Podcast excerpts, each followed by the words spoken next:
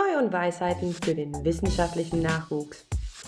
Ein Podcast für alle, die wissen wollen, was man wissen sollte, um erfolgreich und langfristig in der Wissenschaft zu überleben, äh, zu arbeiten. Folge 7 mit Dr. Geoffrey Schweitzer. Ich begrüße alle Zuhörerinnen und Interessierte an wissenschaftlichen Werdegängen zur siebten Ausgabe Neu- und Weisheiten für den wissenschaftlichen Nachwuchs. Heute darf ich Dr. Geoffrey Schweitzer begrüßen. Geoffrey ist 41 Jahre alt, hat zwei Töchter im Alter von sechs und einem Jahr, lebt und arbeitet in Heidelberg und ist etwas ganz, ganz Besonderes. Er selbst hat sich, als wir über den Podcast gesprochen haben, als beautifully gescheitert bezeichnet. Aber das gilt es gleich mal gerade zu stellen, denn Geoffrey ist akademischer Rat mit einer unbefristeten Stelle. Übersetzt heißt das, er wird besser vergütet als eine normale wissenschaftliche Mitarbeiterin oder ein normaler wissenschaftlicher Mitarbeiter. Er ist verbeamtet mit all den Vorzügen und hat aber auch ähnliche Aufgaben. Und trotz der hohen Lehrbelastung und weiterer Aufgaben in der berühmt-berüchtigten akademischen Selbstverwaltung publiziert Geoffrey sehr stark. Ähm, aktuell gibt es ein neues Paper von dir zu emotionaler Intelligenz und nonverbalem Verhalten im Sport im International Journal of Sport and Exercise Psychology, um hier gleich mal ein bisschen Werbung zu machen. Und genau das ist der Grund, warum ich Geoffrey eingeladen habe. Wie genau er an diese begehrte Stelle gekommen ist, warum für ihn vielleicht auch die Professur nicht der interessanteste Weg ist und was er konkret für Aufgaben hat und wie er diese meistert, wird uns Geoffrey gleich selbst berichten. Ja, nun ist es mir eine ganz besonders große Freude, dass wir uns tatsächlich hier im Gespräch treffen, nachdem wir eher scherzhaft darüber auf der ASP-Tagung gesprochen haben. Und in diesem Sinne, hallo Geoffrey. Hallo Franzi, schön, dass ich da sein darf. Ähm, es hat mich noch nie jemand so schön vorgestellt. Vielen Dank dafür. Das war echt gerne. schön. Falls du mal eine Laudatio bekommst, weißt ja, wen du fragen kannst. Dich. genau. Okay, aber fangen wir wie immer an, bei allen anderen auch. Wie bist du denn überhaupt zur Sportpsychologie gekommen?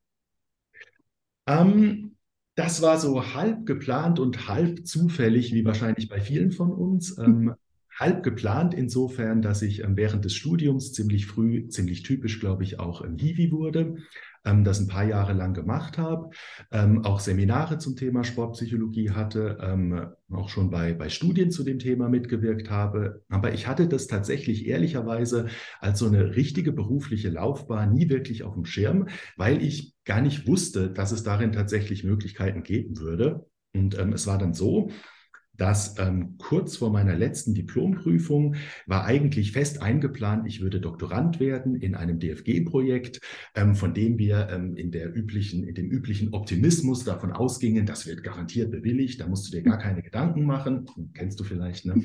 ähm, wenn man das nicht glauben würde, würde man die nicht beantragen. Ne? Aber naja, und so in meiner Erinnerung war das so, ähm, so drei Wochen vor meiner letzten Diplomprüfung kam dann mein potenzieller Chef und meinte, ja, ist was Dummes passiert, ne, so nicht bewilligt worden, das Projekt. Und dann war so mein erster Plan erstmal dahin. Und das wäre interessanterweise in der Sozialpsychologie gewesen. Das heißt, fast wäre ich was anderes geworden. Ähm, zum Glück bin ich es nicht, weil ich bin sehr ja. froh, wo ich bin. Ne? Ja. Ich wollte gerade sagen, da haben wir auch großes Glück. Danke, Franzi. Ähm, und dann habe ich tatsächlich ähm, mal so gearbeitet, also so in der Firma richtig gearbeitet, mehr oder weniger richtig. Und ähm, ein paar Monate später, ähm, als ich schon dachte, ach, ich würde aber trotzdem gern an die Uni, kam dann eben ähm, Henning zu mir und sagte, du, ich habe mit dem Ralf aus Stuttgart da so ein wirklich schönes sportpsychologisches Projekt, hättest du nicht Lust, ähm, da drin äh, Doktorand zu werden? Und ich dachte so, wow, ähm, das ist eigentlich genau das, was ich wollte und ähm, jetzt kommt das hier so an und ähm, ich habe mich darüber total gefreut, habe das gemacht und irgendwie, ja, 16 Jahre später sitzen wir hier. Ja. ähm, du hast aber ja Psychologie studiert. Mhm. Und wo hast du dann als Hiwi gearbeitet? Äh, auch in der Psychologie, aber ähm, Henning, der, der heute mein Chef ist und ähm, damals äh, schon mein Chef war, der hat eben auch äh, ein paar sportpsychologische Studien damals schon gemacht und ähm, an denen war ich auch schon beteiligt. Ah, okay. Und insofern ist es auch immer so ein bisschen eine Frage, ähm, die oft gestellt wird. Also wie viel, wie viel Zufall war jetzt da dabei und wie viel Plan? Und ich würde sagen so 50-50. Ne? Also ich war zur richtigen Zeit am richtigen Ort aber ich war halt auch am richtigen Ort. Ne, aber wenn ich die andere Stelle gekriegt hätte, dann würde ich jetzt woanders sitzen, muss man halt auch sagen. 50-50 würde ich sagen. 50 Ja. Und das ist ja schon auch spannend, weil das höre ich jetzt, glaube ich, zum ersten Mal hier in dem Podcast, dass du tatsächlich in der Firma gearbeitet ja, hast. Ja, ich würde sagen ehrliche, ich würde sagen ehrliche Arbeit, aber es war keine ehrliche Arbeit. Kannst du uns äh, WissenschaftlerInnen, die ja viel einfach nur in unserem System sind, kurz mal sagen, was du da gemacht hast? Ähm, ich habe ähm, in einem Marktforschungsinstitut gearbeitet. Ah. Also es hatte schon auch was mit Forschung zu tun. Und das hat mir, nein, also das hat mir grundsätzlich auch Spaß gemacht. Ähm, und es waren total nette Kolleginnen und Kollegen, aber mich hat es einfach irgendwie an die Uni gezogen. Ne? Mhm. Ähm, trotzdem denke ich da ganz gern dran zurück, weil so kurz das auch war, ähm, habe ich schon das Gefühl, ja, in der Zeit einiges gelernt zu haben und ähm, insofern war das auf gar keinen Fall umsonst. Ja. Wie lange warst du da? Ja, ein paar Monate. Ich kann es dir nicht ganz genau sagen, aber nur ein paar Monate. Ja, ja. Okay. ja. Und dann ist Henning auf dich zugekommen. Mhm und äh, hat dir quasi ein Forschungsthema automatisch mitgegeben. Genau, also das war ein, ähm, ein ähm, Projekt, äh, ich glaube in Zusammenarbeit von äh, BISP und DFB, wo es halt eben um die, Ausba aus, um die Ausbildung von Fußballschiedsrichtern und Fußballschiedsrichterinnen ging. Und ähm, insofern hat sich mein Promotionsthema stark aus dem Projekt heraus ergeben. Es war aber eben ein Thema, ähm, ja, mit dem ich halt vorher schon was zu tun gehabt hatte. Es ging um Urteile und Entscheidungen. Mhm. Das heißt, ähm, es, hat, es war schon anschlussfähig an das, was ich schon so ein bisschen auch mitgebracht habe oder vorher schon mal erlebt hatte. Also es war jetzt nicht so, dass es jetzt ein Thema gewesen wäre, wo ich gesagt habe, habe ich noch nie was von gehört, aber mache ich, sondern es hat schon irgendwo gepasst. Ja. Okay, und meinst du, dass du vielleicht auch deswegen angesprochen wurdest? Weil das ist ja schon auch eine Ehre, wenn, wenn da jemand kommt und sagt, du, dich will ich. Genau, also Glaube ich tatsächlich, weil, ähm, also wie gesagt, ne, um zur richtigen Zeit am richtigen Ort zu sein, musst du halt am richtigen Ort sein. Und ich gehe schon davon aus, ähm, also wenn ich jetzt mal so selbstdienlich denke, dann äh, würde ich davon ausgehen, dass ich unter anderem angesprochen wurde, weil ich halt schon einige Jahre Hiwi gewesen war, da vielleicht schon mal ähnliche Studien betreut hatte und ein gewisses Maß an Erfahrung mitgebracht habe. Das ist so mhm. die selbstdienliche Attribution dieses Vorgangs. Ja. ja, das ist aber auch in Ordnung, dass du das machst. Danke, Franz. Ich habe hab, ne, hab immer das Gefühl, dass es uns, also das haben wir auch in den Folgen davor mhm. mal gehört, dass Leute immer denken, dass es dann auch Glück ist oder so. Aber ich mhm. glaube schon auch, dass man irgendwie ein bisschen was können muss. Danke, dass du mir das zutraust. Total nett anmoderiert und nett geht's weiter. Ähm, ja, du hast recht, aber also ich glaube, es ist tatsächlich beides. Ne? So ein ja. bisschen wie Nature und Nurture. Die Antwort ist auch ich, fast immer beides und hier ja. ist es, glaube ich, ehrlich gesagt aus. Okay. Und wie bist du denn, auch wenn du das Thema kanntest? Es ist ja schon mhm. so, dass einige Doktorandinnen, die jetzt irgendwie beginnen, die müssen sich ihr Thema selbst suchen. Andere kriegen das quasi auch vorgesetzt. Und ich gehe mal davon aus, wenn das in einem Antrag äh, schon entwickelt war, war auch relativ klar, was du zu bearbeiten hast. Wie, wie ging es dir damit? Hast du gedacht, so, oh, ich würde auch gerne noch ein bisschen was anderes machen oder wirklich konkret fokussiert dann auf das Thema? Ich hatte das große Glück, ähm, also promoviert wurde ich ja von Ralf Brandt. Und ähm, also das heißt, meine Stelle war dann bei, bei Ralf nebenan sozusagen am Institut. Und ähm, ich hatte das große Glück, dass wir tatsächlich ähm, eben nicht nur dieses Projekt bearbeitet haben, sondern dass wir ganz viele andere Sachen auch gemacht haben. Und während der Promotion dachte ich manchmal, ähm, oh mein Gott, was machen wir hier eigentlich alles? Aber im Nachhinein war ich da sehr dankbar für, weil ich dadurch halt einfach in, in wirklich sehr unterschiedliche Bereiche Einblick bekommen habe und ähm, eben auch in einen anderen Forschungsbereich, der dann recht gut lief. Und ähm, ich weiß noch, dass Ralf mal sowas sagte zu mir wie, man muss ein Stand- und ein Spielbein haben. Ne? Das ist ein klassischer Ralf, glaube ich. Das hat er im Podcast wahrscheinlich auch gesagt. Ne? Ja, hat er gesagt. Ja, klassischer Ralf. Ähm, ja, man, man, sagt mir oft nach, ich würde Sachen sagen, die man schon mal von Ralf gehört hat. Das ist ein Einfluss auf mich. Ähm, und ich glaube, ich hatte damals irgendwie ein halbes Stand und vier Spielbeine so gefühlt, aber am Ende des Tages hat es auch funktioniert. Ich hatte natürlich eigentlich auch vor, zusätzlich zu dem Projektthema noch über was ganz anderes zu promovieren, aber nach drei Jahren habe ich gemerkt, ähm, nee, nee, es wird doch das Projekt. Ähm, ja, nicht untypisch, glaube ich. Also tatsächlich, ähm, Neulich sagte jemand zu mir, oh mein Gott, ich denke drüber nach, ob ich nach anderthalb Jahren äh, mein Promotionsthema ändern soll. Und ich sagte so, was schon nach anderthalb Jahren? Ja, natürlich. also das ist keine Schande. Ich glaube, ich war länger drin, als ich gemerkt habe, dass ich ein bisschen was anderes mache, als ich eigentlich geplant hatte. Ja.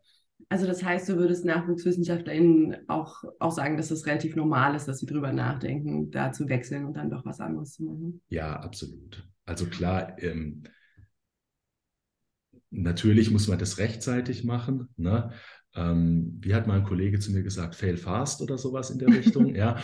Ähm, aber das ist ja kein Failure in dem Sinne, sondern es ist ja manchmal absolut sinnvoll, sein Thema zu wechseln. Und natürlich muss man abwägen, also ne, wie weit bin ich jetzt schon drin, wie committed bin ich mhm. jetzt schon daran. Ähm, aber ähm, ja, also ich würde sagen, das ist ziemlich normal und ähm, ich kenne relativ viele Leute, die das gemacht haben, definitiv. Mhm. Ja.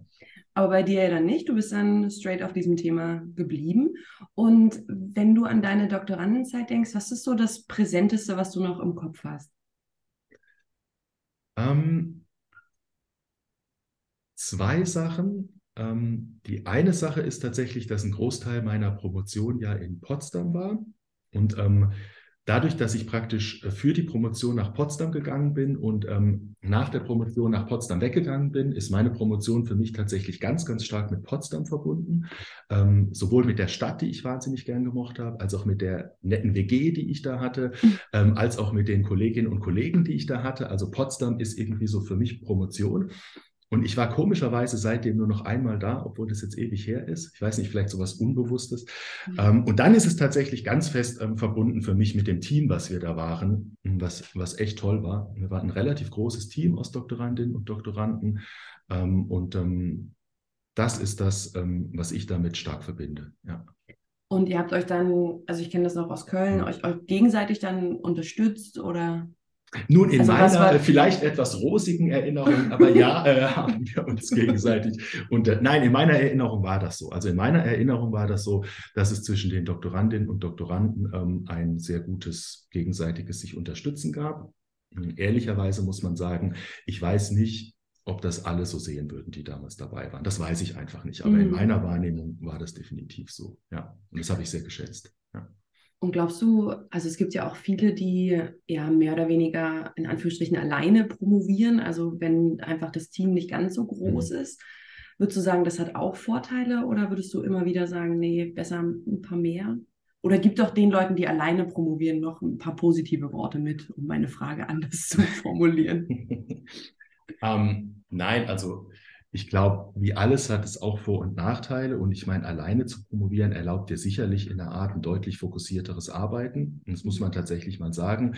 Und ich würde schon sagen, irgendwo ist es schon ein Trade-off. Ne? Also wenn die Gruppe halt in meiner, also das ist jetzt ja alles meine persönliche Meinung und nicht die absolute Wahrheit oder so. Aber wenn die Gruppe halt ab einem gewissen Punkt hm, hast du natürlich einfach relativ viel Koordinations-, Organisations- etc. Kosten in Anführungszeichen, die du halt weniger hast, wenn die Gruppe kleiner ist. Also wahrscheinlich gibt es so ein hat beides Vor- und Nachteile. Und ich würde sagen, wenn man irgendwo alleine promoviert, hey, man kann sich ja irgendwie seinen Promotionsbuddy an irgendeinem anderen Institut suchen mhm. oder sowas in der Richtung.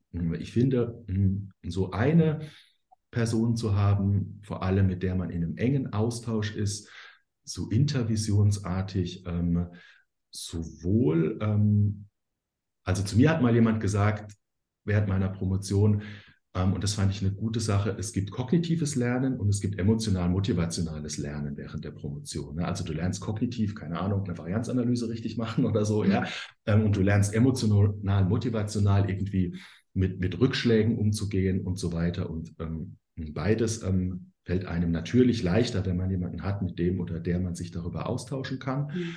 Und ähm, insofern würde ich denjenigen, die wirklich alleine sind, raten, hey, sucht euch einfach jemanden anderen und ähm, trinkt einmal die Woche Kaffee oder so und redet darüber. Das finde ich schon wichtig. Mhm. Ähm, bei mir war das damals meine Kollegin Daniela im Wesentlichen. Wir haben uns auch im Büro geteilt. Und ähm, ja, ich weiß nicht, also ich bin, ich bin überzeugt, ähm, dass ich ohne die nicht so promoviert worden wäre, wie ich das bin. Also die war schon ein sehr wichtiger Faktor bei dem Ganzen, definitiv. Ja. Mhm. Ähm, was für Herausforderungen hattest du denn während der Promotion und wie bist du damit umgegangen? Also waren das dann eher kognitive oder emotional motivationale Dinge, die du lernen musstest und wie hast du sie gelernt? Boah, beides. Also ähm, also eine Herausforderung, also wie gesagt, ne, das, um noch einen Ralf zu bringen, ganz kurz an der Stelle. Ralf hat mal zu mir gesagt, das finde ich einen tollen Tipp, den, den gebe ich immer weiter, wenn ich irgendwie sowas mache. Du musst das durch den Filter lassen. Also was er damit gemeint hat, ist, na, ne, also bei all dem, was ich jetzt sage, muss man ein bisschen berücksichtigen, dass das natürlich dadurch geprägt ist irgendwie, wo ich herkomme, was meine Erfahrungen waren. Und das mag bei anderen Leuten natürlich total anders sein. Also es wäre mir unangenehm, wenn das so rüberkäme, als würde ich jetzt die Weisheit nach Herrn Schweizer verkünden oder so. Auf gar keinen Fall. Das ist ja also, hier. Eben, die Weisheit nach Franzi, genau. nee, nee, nee, nee, nee, aber wir, wir, sind, wir sind ja interessiert an deiner Erfahrung, ja. Also eine Sache, die, die vielleicht trivial klingt, aber die ich echt ähm, schwierig fand, war ähm, tatsächlich ähm, mit der puren Menge an Arbeit umzugehen. Das mhm. muss man ganz klar sagen. Also ich hatte sehr viel zu tun während der Promotion und ich tue mich schwer, das als eindeutig gut oder schlecht ähm, zu bewerten, weil gut, hm, weil ich ehrlicherweise im Rückblick sagen muss, hm, dass ich dadurch wahnsinnig viel gelernt habe während der Promotion hm, und, und weil du, glaube ich, am Anfang sowas gesagt hast, wie, warum habe ich die Stelle, die ich jetzt habe?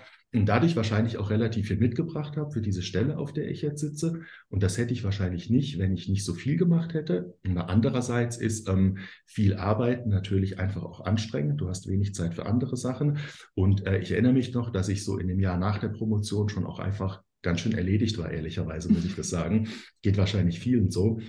Ähm, was war die Frage? Ach ja, Herausforderungen und viel Arbeit.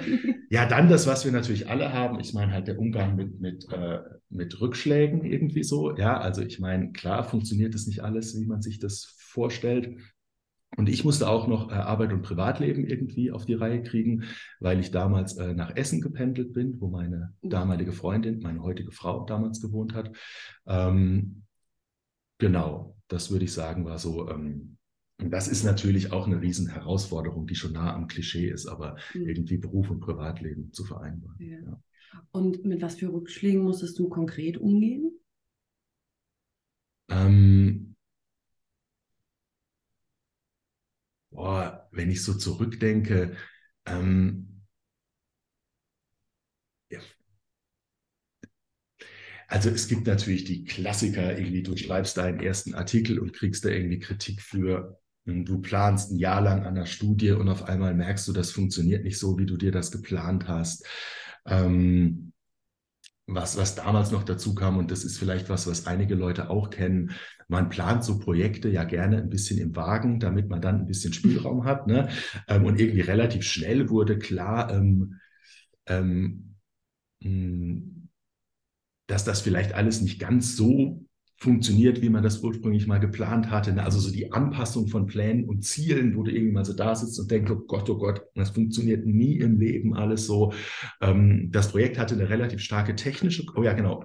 Also das, das fand ich am schwierigsten. Jetzt weiß ich, was ich am schwierigsten mhm. fand. Ähm, ich konnte eigentlich, glaube ich, immer ganz gut mit den Sachen umgehen, wo ich das Gefühl hatte, zur Not setze ich mich eine Woche hin und, und kriege das irgendwie selber hin.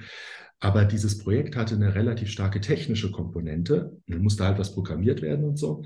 Ähm, und die Leute, die es programmiert haben, die haben einen Wahnsinnsjob gemacht und die waren total cool. Aber ähm, wie das natürlich so ist, wenn du, wenn du etwas neu entwickelst, und es funktioniert natürlich nicht direkt am Anfang. Das ist total normal. Ja, ich meine, das ist so. Ja, noch dazu, weil wir sehr wenig Geld hatten, um das programmieren zu lassen und deshalb die komplette Testung selbst gemacht haben und so ein Zeug. Ja, das war alles cool. Aber ich fand es wahnsinnig belastend, dass das was war, was ich nicht selbst zur Not hätte hinkriegen können mit einer Woche Arbeit. Weißt du, was ich meine? Also ich mhm. saß da und habe gesehen, das funktioniert nicht. Das muss bis zum 1.8. funktionieren. Und ich wusste, ich bin einfach 100 Prozent ausgeliefert diesen Leuten. Die müssen das machen. Mhm. Sonst, ähm, die haben das gemacht und alles war super.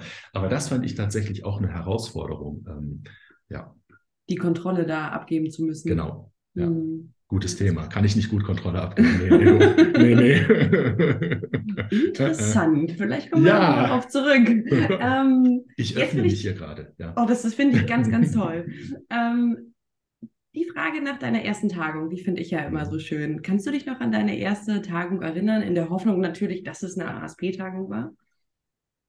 Ähm, Die Tagung, auf der ich am häufigsten war in meinem Leben, war definitiv die ASP-Tagung. Die Tagung, die die wichtigste ist für mich und die ich irgendwo als meine äh, Heimattagung betrachte, ist auf jeden Fall die ASP-Tagung.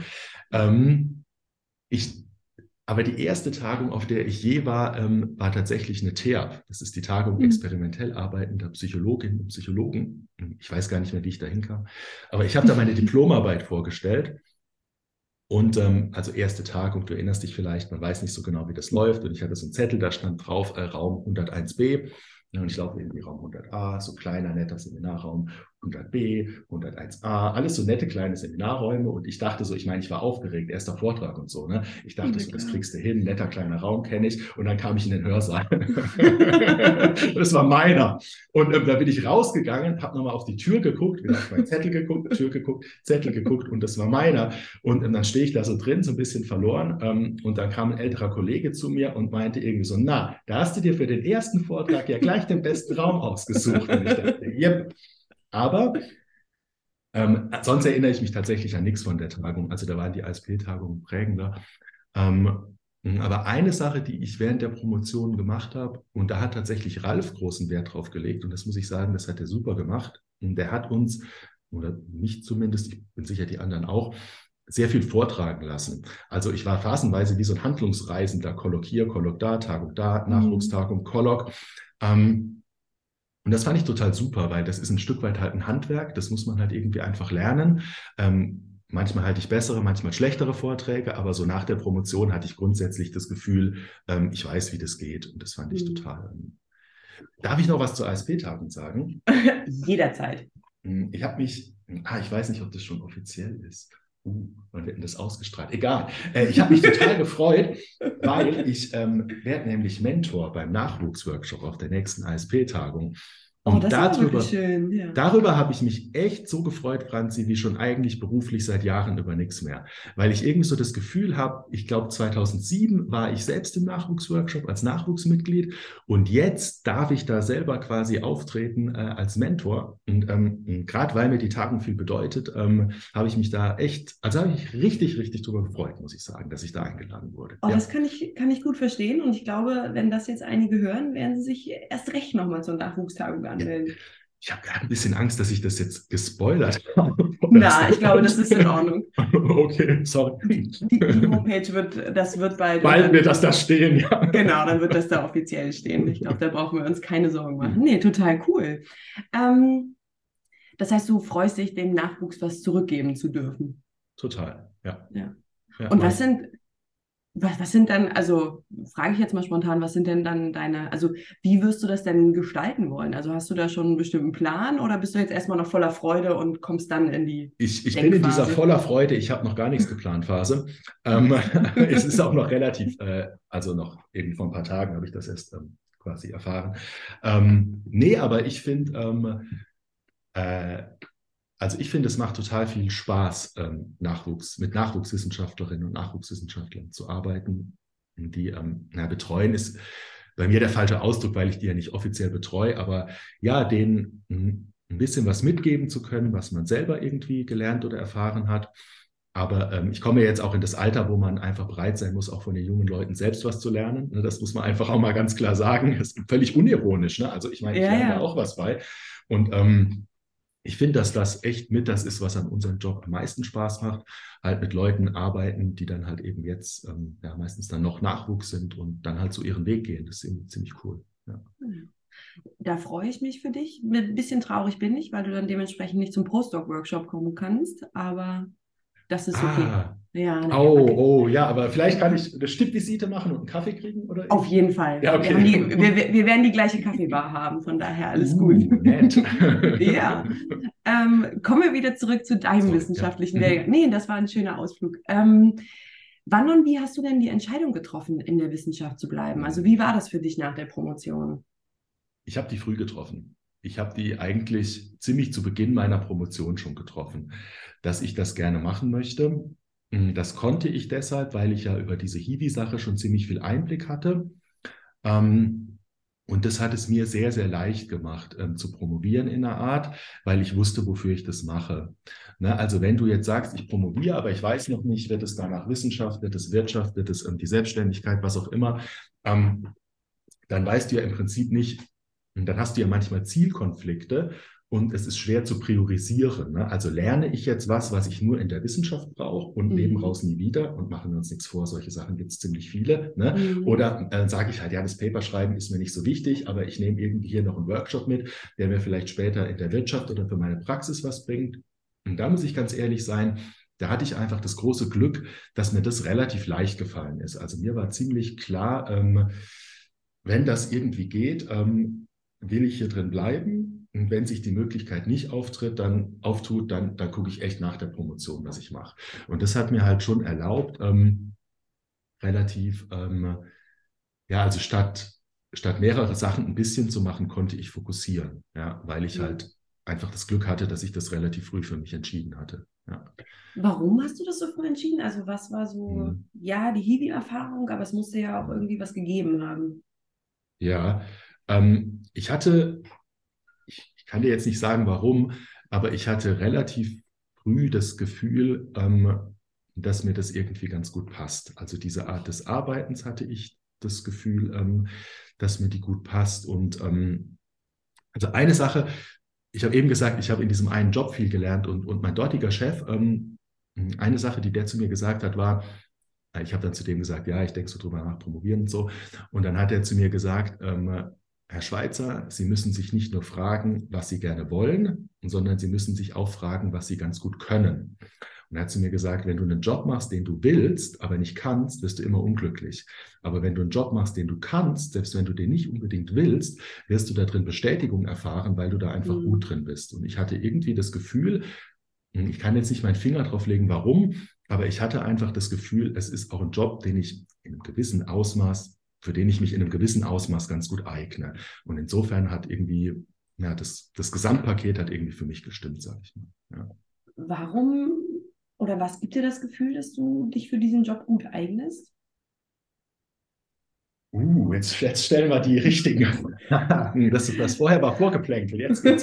naja, naja, ich meine, wie, naja, ich mein, wie, wie, wie erwirbst du jetzt, ich weiß es nicht, ich müsste mal kurz nachdenken, Selbstkonzept, was weiß ich darüber? Ah ja, ich glaube, über Feedback erwirbt man das. ähm, über, nein, also ich meine, du machst ja Aufgaben ne, und du merkst ja irgendwie, fällt mir das relativ leicht, ähm, muss ich, habe ich das Gefühl, das Ergebnis, was ich produziere, das, ähm, ähm, das, das hat eine gewisse Qualität, sagen die Leute, die dich betreuen, oh ja, damit kann man arbeiten. Ähm, solche Geschichten. Ne? Dazu kam, dass ich halt eine relativ solide Ausbildung so in diesem ganzen ähm, ja, forschungspraktischen Handwerk irgendwie vorher schon hatte. Das heißt, da hatte ich auch ein bisschen das Gefühl, ich weiß hier, was ich tue. Ähm, genauer kann ich es dir nicht sagen, aber ich, ich habe irgendwann das Gefühl entwickelt, ich könnte mich für diese Art von Arbeit hier eignen. Und dann dachte ich, hey, die macht mir Spaß, hey, ich eigne mich vielleicht dafür, also versuche ich doch, das da hier zu machen. Mhm. Ein bisschen weniger Self-Serving könnte man vielleicht auch sagen, ich wusste keine guten Alternativen. das frage ich mich auch manchmal, was man sonst noch so machen könnte. Aber ganz kurz dazu, eine Sache. Also ähm, ich habe mich während meiner, meiner Promotion ähm, tatsächlich überhaupt nicht um Alternativen gekümmert, muss ich sagen. Aber wo ich mich und falls es ein Zeitsprung ist, sag's mir, dann kommen wir da später nochmal hin. Aber wo ich äh, tatsächlich dann angefangen habe, mich um Alternativen ein bisschen zu beschäftigen, hm, das war tatsächlich ähm, während meiner Postdoc-Zeit. Weil da war es tatsächlich gegen Ende so, dass es mal kurz so aussehen könnte, dass es mal kurz so aussah, als könnte diese wunderbare Geschichte mit mir und der Uni einem Ende entgegengehen. Oder zumindest mit mir, mit der Forschung und der Lehre. Und ähm, dann musste ich natürlich ähm, tatsächlich relativ ernsthaft überlegen, ähm, was ich mache. Und ähm, es war dann auch so, dass ich dann auch schon ähm, so ein bisschen Familie hatte. Das heißt, ähm, also es ist nicht so, dass ich mich nie darum gekümmert habe, was ich sonst machen könnte, aber tatsächlich erst ein paar Jahre später. Ja. Mhm. Da kommen wir auf jeden Fall nochmal ja. drauf zurück. Ich würde die Frage, die ich dir gestellt habe, einfach mhm. nochmal anders formulieren. Vielleicht ja. fällt dir dann die Antwort äh, leichter in Anführungsstrichen. Danke. Gerne. Ähm, was glaubst du denn, was junge Menschen brauchen, um, um gut in dem Job zu sein? In dem Wissenschaftsjob? Also, lass mich mal eine Sekunde ähm, darüber nachdenken, wie ich die Frage beantworten will. Hm. Also, ich glaube, es, es gibt verschiedene Sachen, die du, die du brauchst. Ähm, ich glaube, eine Sache, die nicht schadet mitzubringen, ist, und ähm, oder ich sage doch, ich glaube, eine Sache, die nicht schadet mitzubringen, ist schon ein gewisses Ausmaß an Vorkenntnissen in dem, was so die, ähm, die Grundbestandteile ähm, wissenschaftlichen Arbeitens sind. Ne? Also es ist einfach so, je mehr du in dem Bereich schon mitbringst, umso früher kannst du in deiner Promotion einfach ähm, sozusagen einfach voll einsteigen. Ne? Also wenn du eine gewisse Idee davon hast, wie man eine Fragestellung in eine Studie übersetzt, wie man eine Studie durchführt, wie man eine Studie auswertet, ähm, dann, ähm, das ist keine notwendige Voraussetzung, verstehe mich nicht falsch, um mhm. erfolgreich mhm. zu promovieren, aber ich glaube, es macht es dir sehr, sehr viel leichter, ja, weil du ein paar dieser, ich meine, wissenschaftlich arbeiten hat, finde ich persönlich, eine sehr starke handwerkliche Komponente und das ist die, die ich mit am meisten daran schätze. Also das, was mir Spaß macht, ich sage manchmal so halb scherzhaft, dreiviertel ernsthaft, äh, ich sehe mich so ein bisschen als so ein Handwerker der Wissenschaft, ja, ähm, na, also einfach wie planst du eine Studie? Wie führst du die durch? Wie wertest du die aus? Was machst du damit? Ähm, wenn du sowas schon mal ein paar Mal gemacht hast in der einen oder anderen Funktion, dann ähm, hast du einfach einen gewissen Vorsprung in der Promotion gegenüber jemandem, der oder die das halt noch nicht gemacht hat. Und das erlaubt dir dann eben, ähm, ja, einfach loszulegen und loszuarbeiten. Wie gesagt, es ist keine notwendige Voraussetzung, aber ähm, es, es hilft dir auf jeden Fall. Ja, ähm, was du, was du auch brauchst, ist, du brauchst ein gewisses Ausmaß an, lass mich mal nachdenken. Ich denke gerade mal kurz an Gespräche, die ich so. Ja, genau, jetzt habe ich eine Sache. Also womit du leben können musst, ist, dass du mal in den allermeisten, es mag andere geben, aber in den allermeisten Promotionsprojekten produzierst du nichts Konkretes. Ne? Und du stellst, ich meine, wir stellen keine Impfstoffe her, ja, wir bauen irgendwie nichts. Und ehrlicherweise sind die Ergebnisse, die wir produzieren, meistens vorsichtig formuliert mit großen Unsicherheiten behaftet. Ja? Und trotzdem musst du es schaffen, irgendwie ähm, motiviert zu bleiben und weiterzumachen. Und ähm, das auszuhalten, ist, glaube ich, zumindest so in so Sportpsychologie, Psychologie eine ziemlich wichtige Voraussetzung. Also wenn du irgendwie den Anspruch hast, ähm, ähm, ja, äh, absolute Wahrheiten oder äh, Produkte oder sowas zu produzieren, ähm, was, was ein super wichtiger Anspruch in sehr vielen Bereichen ist. Aber ich glaube, dann, dann wirst du in unserem Bereich wahrscheinlich unglücklich werden. Ja? Mhm. Und eine weitere Sache, die ich auch, die ich persönlich wichtig finde, aber da weiß ich zum Beispiel, dass das andere Leute ganz anders sehen. Ähm, für mich hat Promotion bedeutet, und das habe ich persönlich total äh, genossen, wirklich mal einmal im Leben den, die Zeit und den Raum zu haben, mich ganz tief, ganz hart in ein Thema reinzuarbeiten. Ne? Also es gibt ja immer dieses äh, breite, tiefe Problem. Ne? Also bist du extremer Spezialist oder bist du eher Generalist? Und mein Modell war immer, aber ich weiß, dass andere das anders sehen, in ähm, der Promotion wirklich der absolute Spezialist für ein Thema zu werden. Da wollte ich ehrlich gesagt gar nicht so sehr über den Tellerrand hinaus gucken. Da wollte ich persönlich auch gar nicht so interdisziplinär arbeiten, sondern für mich hat es wirklich bedeutet, mich sehr, sehr tief mit all seinen Niederungen ähm, in ein Thema reinzuarbeiten. Äh, ich habe mal auf einer Tagung einen getroffen, ähm, der hat den Satz gesagt, hallo, ich bin der so und so und ich arbeite seit vier Jahren zu nichts anderem als einer bestimmten Heuristik. Und das hat für mich also ziemlich tief so eine gewisse Vorstellung vom Promovieren irgendwie ähm, verdeutlicht. Und du musst halt bereit sein, ähm, halt auch ähm, ja, das zu machen, was dir jetzt vielleicht nicht so viel Spaß macht. Das gehört halt einfach auch dazu. Ne? Und Promotion war für mich schon auch immer der Anspruch, sehr weitgehend die Sachen, die ich mache, eben auch durchdrungen und verstanden zu haben und sehr, sehr wenig outgesourced zu haben an andere Leute. Also diese Technik in meinem Promotionsprojekt, die haben wir outgesourced, ne? aber der ganze Rest, äh, da hatte ich wirklich so den Anspruch an mich und auch wenn das jetzt drei Wochen dauert, sich da irgendwie hinzusetzen und das irgendwie zu verstehen.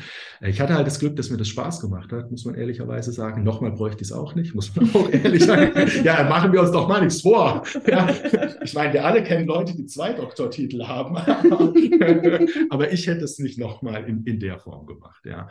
Und was ich halt schön fand, war so am, am Postdoc-Dasein. Also klar arbeitest du dich auch noch in Themen rein, aber ähm, tief. Aber da habe ich dann so ein bisschen weiter aufgemacht und so ein bisschen so von dem sicheren Boden des Themas aus, mit dem ich mich ausgekannt habe, mir auch mal so ein bisschen andere Welten irgendwie eröffnet. Das war so mein, mein Ding, mit diesem Breite versus Tiefe Ding umzugehen. Aber ich meine, wie gesagt, sehen andere Leute völlig anders. Ja. Mhm.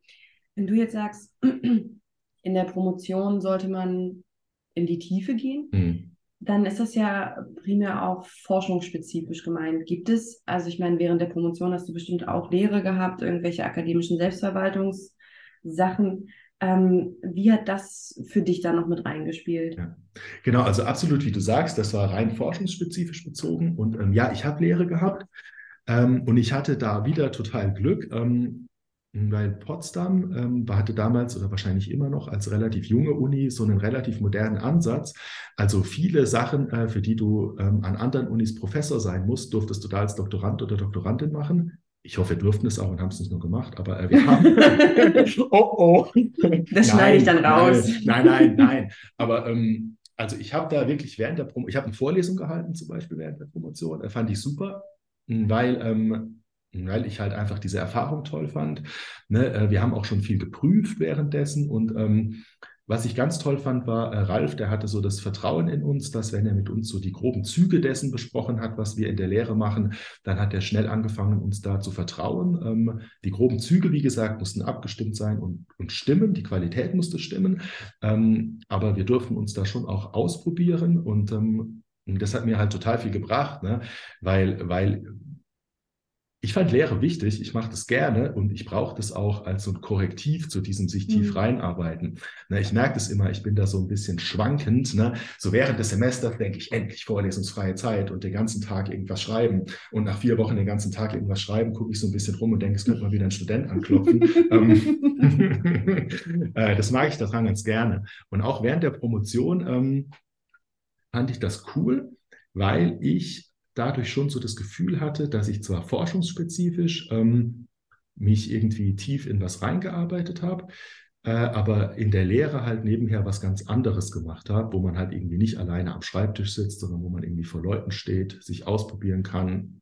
Und ähm, was ich interessant finde, jetzt wo ich das schon lange mache, ähm, ich würde nicht sagen, dass ich damals besser oder schlechter Lehre gemacht habe, mhm. aber anders. Ja, also heute habe ich irgendwie deutlich mehr Erfahrung Dafür war ich damals vielleicht manchmal deutlich spezifischer vorbereitet, sagen wir mal ehrlich, so, ja, du lachst, ne? so als wenn du am Anfang dann denkst, okay, ich muss noch mal 17 Artikel lesen, ob das wirklich so ist. Und heutzutage denkst du so, worum geht's heute? Nein, formulieren wir es positiv, du hast einen großen Fundus an Erfahrung und Wissen. Aber tatsächlich würde ich nicht sagen, ähm, dass, dass ich damals besser oder schlechter war, anders. Ne? Und ähm, das ähm, so einfach eine Entwicklung, die man wahrscheinlich macht. Aber ich habe es schon damals gerne gemacht, Lehre. Mhm. Ja. Und hast du das Gefühl, dass zur Promotion noch mehr gehört, als sich in Forschung reinzufuchsen und äh, eine Lehre zu machen? Oder würdest du sagen, so das sind die essentiellen Bausteine? Ähm, ehrlicherweise würde ich tatsächlich sagen, im, im Rahmen von einer Promotion würde ich tatsächlich sagen, dass das die wesentlichen Bausteine sind. Also, das würde ich schon sagen. Ja, also Promotion würde ich schon sagen, ist eine Phase in deinem Leben.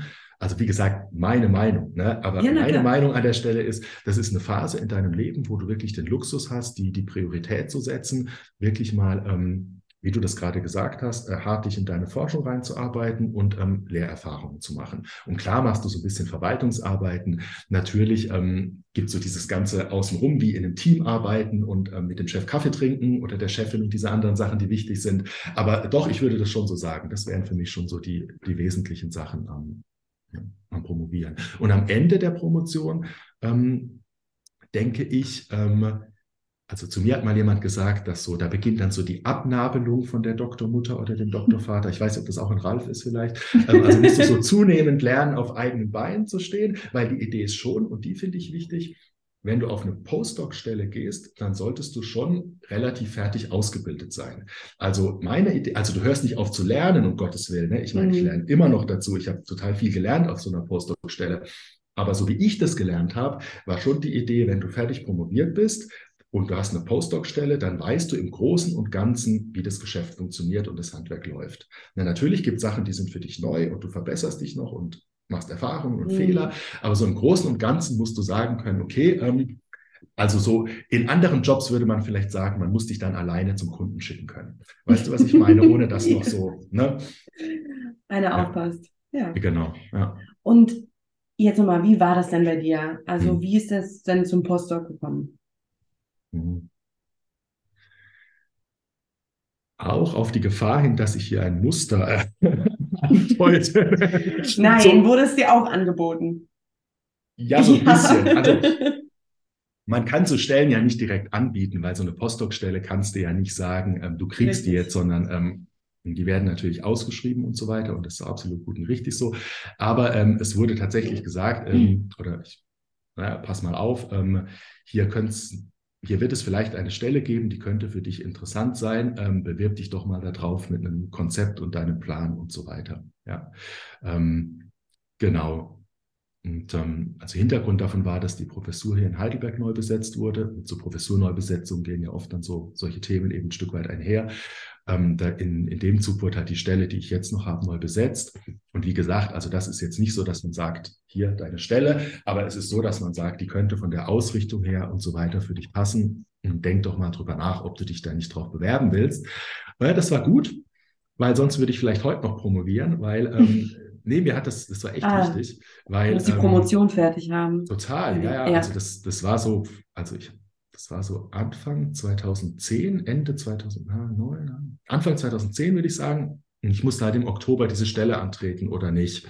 Und ähm, dann hatte ich eben, ja, tatsächlich, ich weiß gar nicht, ob ich sagen würde, den Druck notwendigerweise, die fertig zu machen, aber ich hatte einfach den Grund und den Vorwand, das irgendwie strukturiert anzugehen. Hm, Habe das dann äh, mit Ralf ähm, irgendwie abgeklärt, wie wir das machen, an welchen Tagen arbeite ich in Anführungszeichen für ihn, an welchen Tagen arbeite ich für mich ähm, und habe das dann durchgezogen ähm, und ähm, habe die fertig gemacht und, und abgegeben. Ich habe da sehr fokussiert gearbeitet. Äh, ich weiß noch, dass Ralf mal sagte, äh, mit dir rumhängen hat mehr Spaß gemacht, als du noch nicht die Diss fertig machen wolltest, weil ich halt, weil ich halt abends dann nur noch Cola getrunken habe oder irgendwie sowas in der Richtung. hat er recht gehabt. Haben wahrscheinlich nicht nur meine Kollegen so gesehen, sondern auch ehrlicherweise Leute aus meinem privaten Umfeld. Die fanden, glaube ich, auch, dass es mehr Spaß gemacht hat, mit mir abzuhängen, als ich schon nicht meine Diss fertig machen musste. Äh, genau, dann habe ich die fertig gemacht, mein WG-Zimmer aufgelöst und ähm, äh, bin nach Heidelberg gegangen. Ja. Und das ist ja ein Wechsel, also mehr oder weniger einen neuen Chef. Also du hast ja mit Henning auch Mhm. vorher gearbeitet. Ähm, neue Stadt. Privatleben wird sich nochmal ändern, obwohl das ja dann näher war bei deiner Mhm. damaligen Freundin, Ja. jetzt Frau. Wie war das alles so für dich? Mhm. Ja, am Anfang war das schon echt schräg, weil äh, ich kannte Heidelberg ja, ich hatte da ja studiert, aber ähm, äh, ich kam da jetzt irgendwie schon in einer neuen Rolle irgendwie hin. Ne? Also ich Mhm. war in der Stadt, wo ich irgendwie Student gewesen war, war ich jetzt auf einmal Dozent irgendwie, so weißt du das, also du bist an den gleichen Orten, aber du bist nicht mehr du. Ist so leicht surreal irgendwie so ein bisschen. Ähm, und ich habe mich total gefreut, nach Heidelberg zurückzugehen, weil ich die Stadt echt total gern mag und hier auch noch Freunde habe, was ich auch gut fand. Ähm, das fand ich daran wirklich richtig gut. Ähm, aber es war nicht so, dass ich es jetzt vorher gezielt darauf angelegt gehabt hätte. Also es war jetzt nicht so, dass ich gesagt habe, ich kann nur in dieser Stadt glücklich werden, sondern ich war schon offen, auf jeden Fall. Und ähm, genau, und tatsächlich, was du auch ansprichst, also vorher habe ich Potsdam Essen gemacht, dann habe ich Heidelberg Essen gemacht. Ähm, das ist kürzer, aber gar nicht so viel kürzer, wenn du in Köln Oh. deinen Anschlusszug verpasst tatsächlich. Ah. ich bin da, ähm, genau. Ähm, äh, ja, so war das. Ja, aber ich habe mich gefreut, wieder hier zu sein. Und wie bist du dann in der neuen Rolle? Also das kennen bestimmt einige, wenn du dann den Doktor vor deinem Mhm. Namen hast, hat sich da für dich irgendwas verändert? Mhm. Ähm, also ich glaube, durch den Doktor vor dem Namen nicht. Mhm, Aber natürlich hast du als Postdoc eine andere Rolle als als Doktorand oder als Doktorandin. Ähm, nicht, also wovon nicht der geringste Teil ist, dass du dir ein Thema suchen musst für diese Habilitations- oder Postdoc-Phase. Und natürlich wird diese Frage, was machst du, wenn das jetzt nichts wird an der Uni, die war für mich deutlich aktualisierter als während der Promotion, ne? weil nach vier Jahren Promotion, das kannst du irgendwie immer so framen, dass du mal einen Job irgendwo kriegst, sage ich mal, außerhalb der Uni. Ja, ja, ist mit ein bisschen Ja. Suchen und so weiter. Da war ich, also während der Promotion hatte ich schon das Gefühl, okay, falls das jetzt nichts wird an der Uni, dann ja, finde ich irgendwie schon was. Ähm, aber klar, wenn du dann nach sechs Jahren Postdoc, dann warst du zehn Jahre an der Uni, ähm, da stellt sich die Frage schon mal irgendwie anders. Und ähm, das habe ich tatsächlich stärker wahrgenommen als Postdoc als als während der Promotion. Ähm, wo mich das eigentlich so hinführen soll. Aber auch schon am Anfang? Also wenn du sagst, du hattest einen Sechsjahresvertrag, da ist man ja. ja nicht im ersten Jahr schon nervös, dass man in sechs Jahren raus ist. Nee, nervös war ich auch nicht, aber es, das Thema war für mich präsenter als während der mhm. Promotion. Das muss ich auf jeden Fall sagen. Äh, auch weil ich mich mit meinem Hubble-Thema verzockt habe. Oh, erzähl mal. naja, ich meine, weißt du, also ich habe dann angefangen, mir ein neues Thema zu erarbeiten und so weiter und so fort.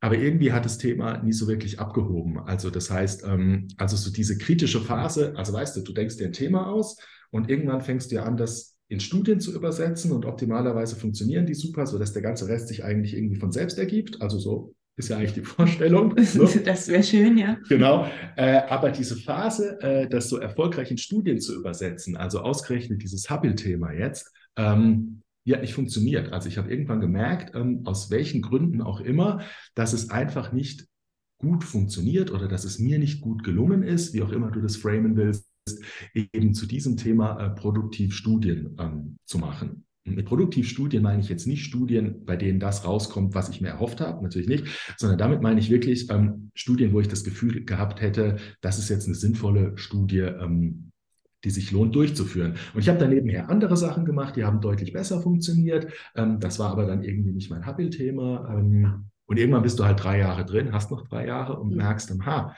langsam ähm, wird das schon knapper. Und dann habe ich halt irgendwann spitz gekriegt, ähm, dass es grundsätzlich, ich weiß nicht, wie das in anderen Bundesländern oder Unis ist, aber dass es ähm, also bei mir an der Uni eben grundsätzlich die Möglichkeit gab oder gibt, diese Stellen, die ich die hatte, eben zu entfristen. Ich weiß gar nicht mehr, wie ich da drauf gekommen bin, hm, aber das habe ich eben ähm, dann ähm, irgendwie erfahren, ja. Und dann musst du natürlich auch ein bisschen umdenken.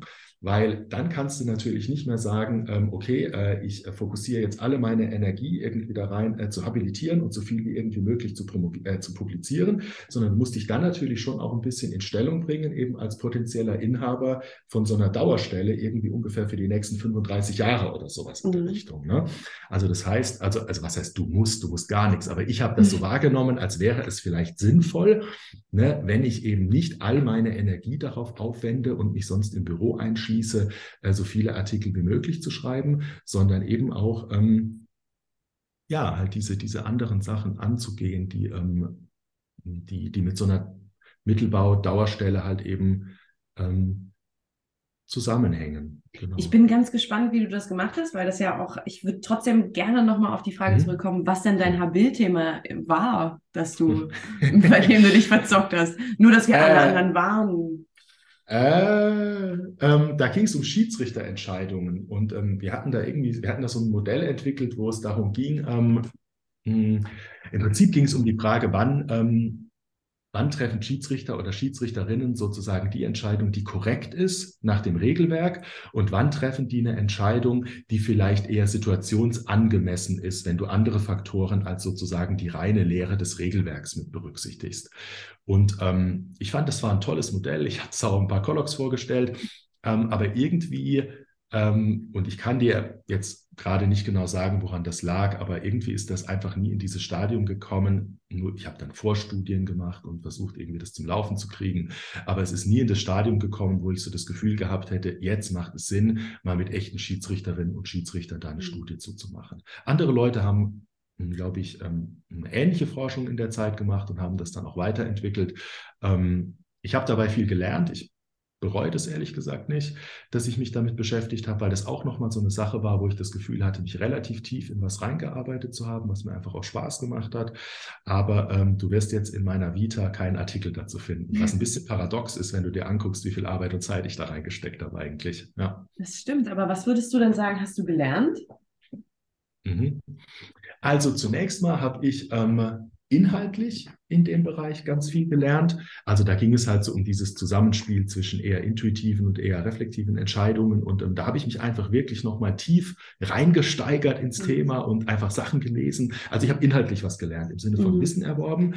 Und was ich aber gelernt habe, äh, tatsächlich auch ähm, für Folgeprojekte und, und auch ein Stück weit für die Betreuung von, von Nachwuchswissenschaftlerinnen und Nachwuchswissenschaftlern, ähm, fail fast. Also ich habe äh, zu lange Ja, ich habe zu lange versucht, das zum Fliegen zu kriegen, muss man ganz klar sagen.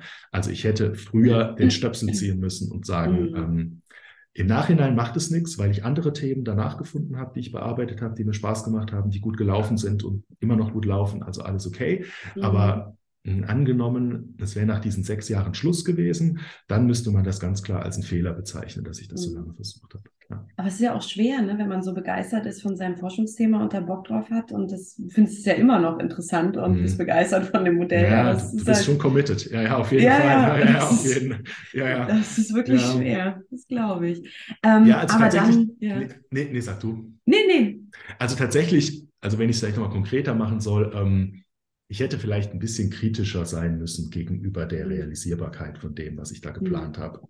Und so bis runter wirklich auf methodische Details. Also kannst du Studien, die normal in irgendwelchen Laboren unter extremer Kontrolle mit irgendwelchen Pixeln, die sich durch die Gegend bewegen, Mhm. gemacht werden, kannst du sowas sinnvoll in dem Bereich machen, in dem ich das geplant hatte. Seien wir mal ehrlich, die, die Warnzeichen wären vielleicht da gewesen, aber ich habe sie übersehen. Ja. Aber das heißt ja letztendlich auch, also hat es, also hat Henning damit drauf geguckt? Oder, also jetzt nicht, dass wir Henning die Schuld geben. Wir geben Henning die Schuld, ja. Nein, aber, aber die Frage, also, weil du ja auch sagtest, Mhm. du bist Postdoc, ne? du Mhm. musst quasi selber, bist du für deinen Bums verantwortlich. Und äh, wie war denn da, war da noch enge Betreuung oder warst du wirklich nur für dich? Ähm, die Betreuung war genauso, wie ich die wollte. Ähm, das heißt, die war so, dass wir uns äh, in den Grundzügen ausgetauscht haben, dass wir sehr inspirierende Gespräche hatten, dass ich ein Feedback bekam, wo ich das wollte, äh, aber dass kein Micromanagement stattgefunden Mhm. hat. Und genauso wollte ich die Betreuung. Und das ist tatsächlich einer der Gründe, warum ich diesen Job hier so gerne mache. Das ist wirklich ähm, ein relativ hohes Maß an, an Autonomie, was man im Arbeiten hat. Das hatte ich damals schon, das habe ich damals schon in Anspruch genommen. Und insofern muss man ganz klar sagen, ähm, kann ich da jetzt auch niemand anderem als mir die in Anführungszeichen Schuld dran geben. Nach außen hin sah das alles gut aus, aber nach innen hat es nicht funktioniert. Das ist okay, sowas passiert, ne? also Ja. überhaupt gar keine Frage. Ne? Ähm, aber wie gesagt, eine der schönen Sachen ähm, daran, relativ autonom, au, au, au, au, autonom und, und selbstverantwortlich zu arbeiten, ist, man ist halt auch selber schuld, wenn es nicht funktioniert. Ähm, Finde ich auch okay. Ja. Ja. Ja, das stimmt. Das ist ein, das ist ein schöner Gedanke, ja. Ich mag Ähm, den, ja. Ja, ja, Ich ja. mag den tatsächlich. Ja, also, Ja. ja. Also klar gebe ich manchmal anderen Leuten die Schuld an, an irgendwelchen Dingen, machen wir uns nichts vor. Ne? Aber so Spätestens, spätestens irgendwelchen GutachterInnen. ja, die sind immer schuld. Die haben überhaupt nichts verstanden. Im Zweifelsfall das nicht gelesen, verdammt. Aber ähm, nein, aber tatsächlich, also ich finde, die Kehrseite von du bist schuld, wenn es nicht läuft, ist ja, äh, es ist dir zu verdanken, wenn es läuft. Ja. Ah, und das mag ich schon. Und wie gesagt, also auch auf die Gefahr hin, nicht zu wiederholen. Also eine Sache, die ich sehr schätze am, an der Uni arbeiten und auch in der Arbeitsbeziehung, du hast gerade angesprochen mit Henning, in der ich jetzt bin. Und das ist halt so ähm, das richtige Ausmaß von Autonomie, da wo man sie gerne hätte, aber eben auch die Möglichkeit, ähm, äh, Feedback zu bekommen, seine Gedanken zurückzuspiegeln, sich auszutauschen, da wo man das eben möchte. möchte. Also das finde ich eine sehr schöne Sache an dieser Art zu Mhm. arbeiten. Definitiv. Ja. Jetzt war es ja so, dass du gesagt hast, du hast dann festgestellt, es gibt da die Möglichkeit einer Dauerstelle Mhm. und äh, hast dann ein bisschen umgedacht und hast dich äh, oder wolltest dich in Stellung bringen. Mhm. Ähm, wie genau hast du das denn gemacht, damit wir das alle wissen und auch so machen können? Genau. ähm, zum Thema, das alles so genauso machen, muss man natürlich eine Sache sagen. Ähm, das ist so ein ganz klassischer Bereich, ähm, wo schlaue Tipps nicht so viel bringen, wenn es nicht so viel von diesen Stellen gibt. Weißt du, ja, was ich das meine? stimmt leider. Ja. Das ist immer so ein bisschen wie, vom, äh, wie von der Olympiasiegerin oder den Olympiasieger lernen, wie man es macht, kann halt nur begrenzte Anzahl von Leuten. Also tatsächlich muss man sagen, zunächst mal, und das muss man einfach wirklich mal sagen, hatte ich halt das unfassbare, ich weiß nicht, ob du das Glück, Privileg oder was auch immer nennen willst, dass es halt diese Möglichkeit hier einfach gab. Das muss man einfach mal sagen. Ne? Und ähm, wenn du jetzt eine große Gruppe hast mit zehn Doktorandinnen und Doktoranden und nur einer Dauerstelle, dann ist klar, die können alle das exakt gleiche machen. Es kann halt nur eine oder einer von denen werden. Und das ist natürlich schon echt hart, das muss man auch Mhm. mal sagen.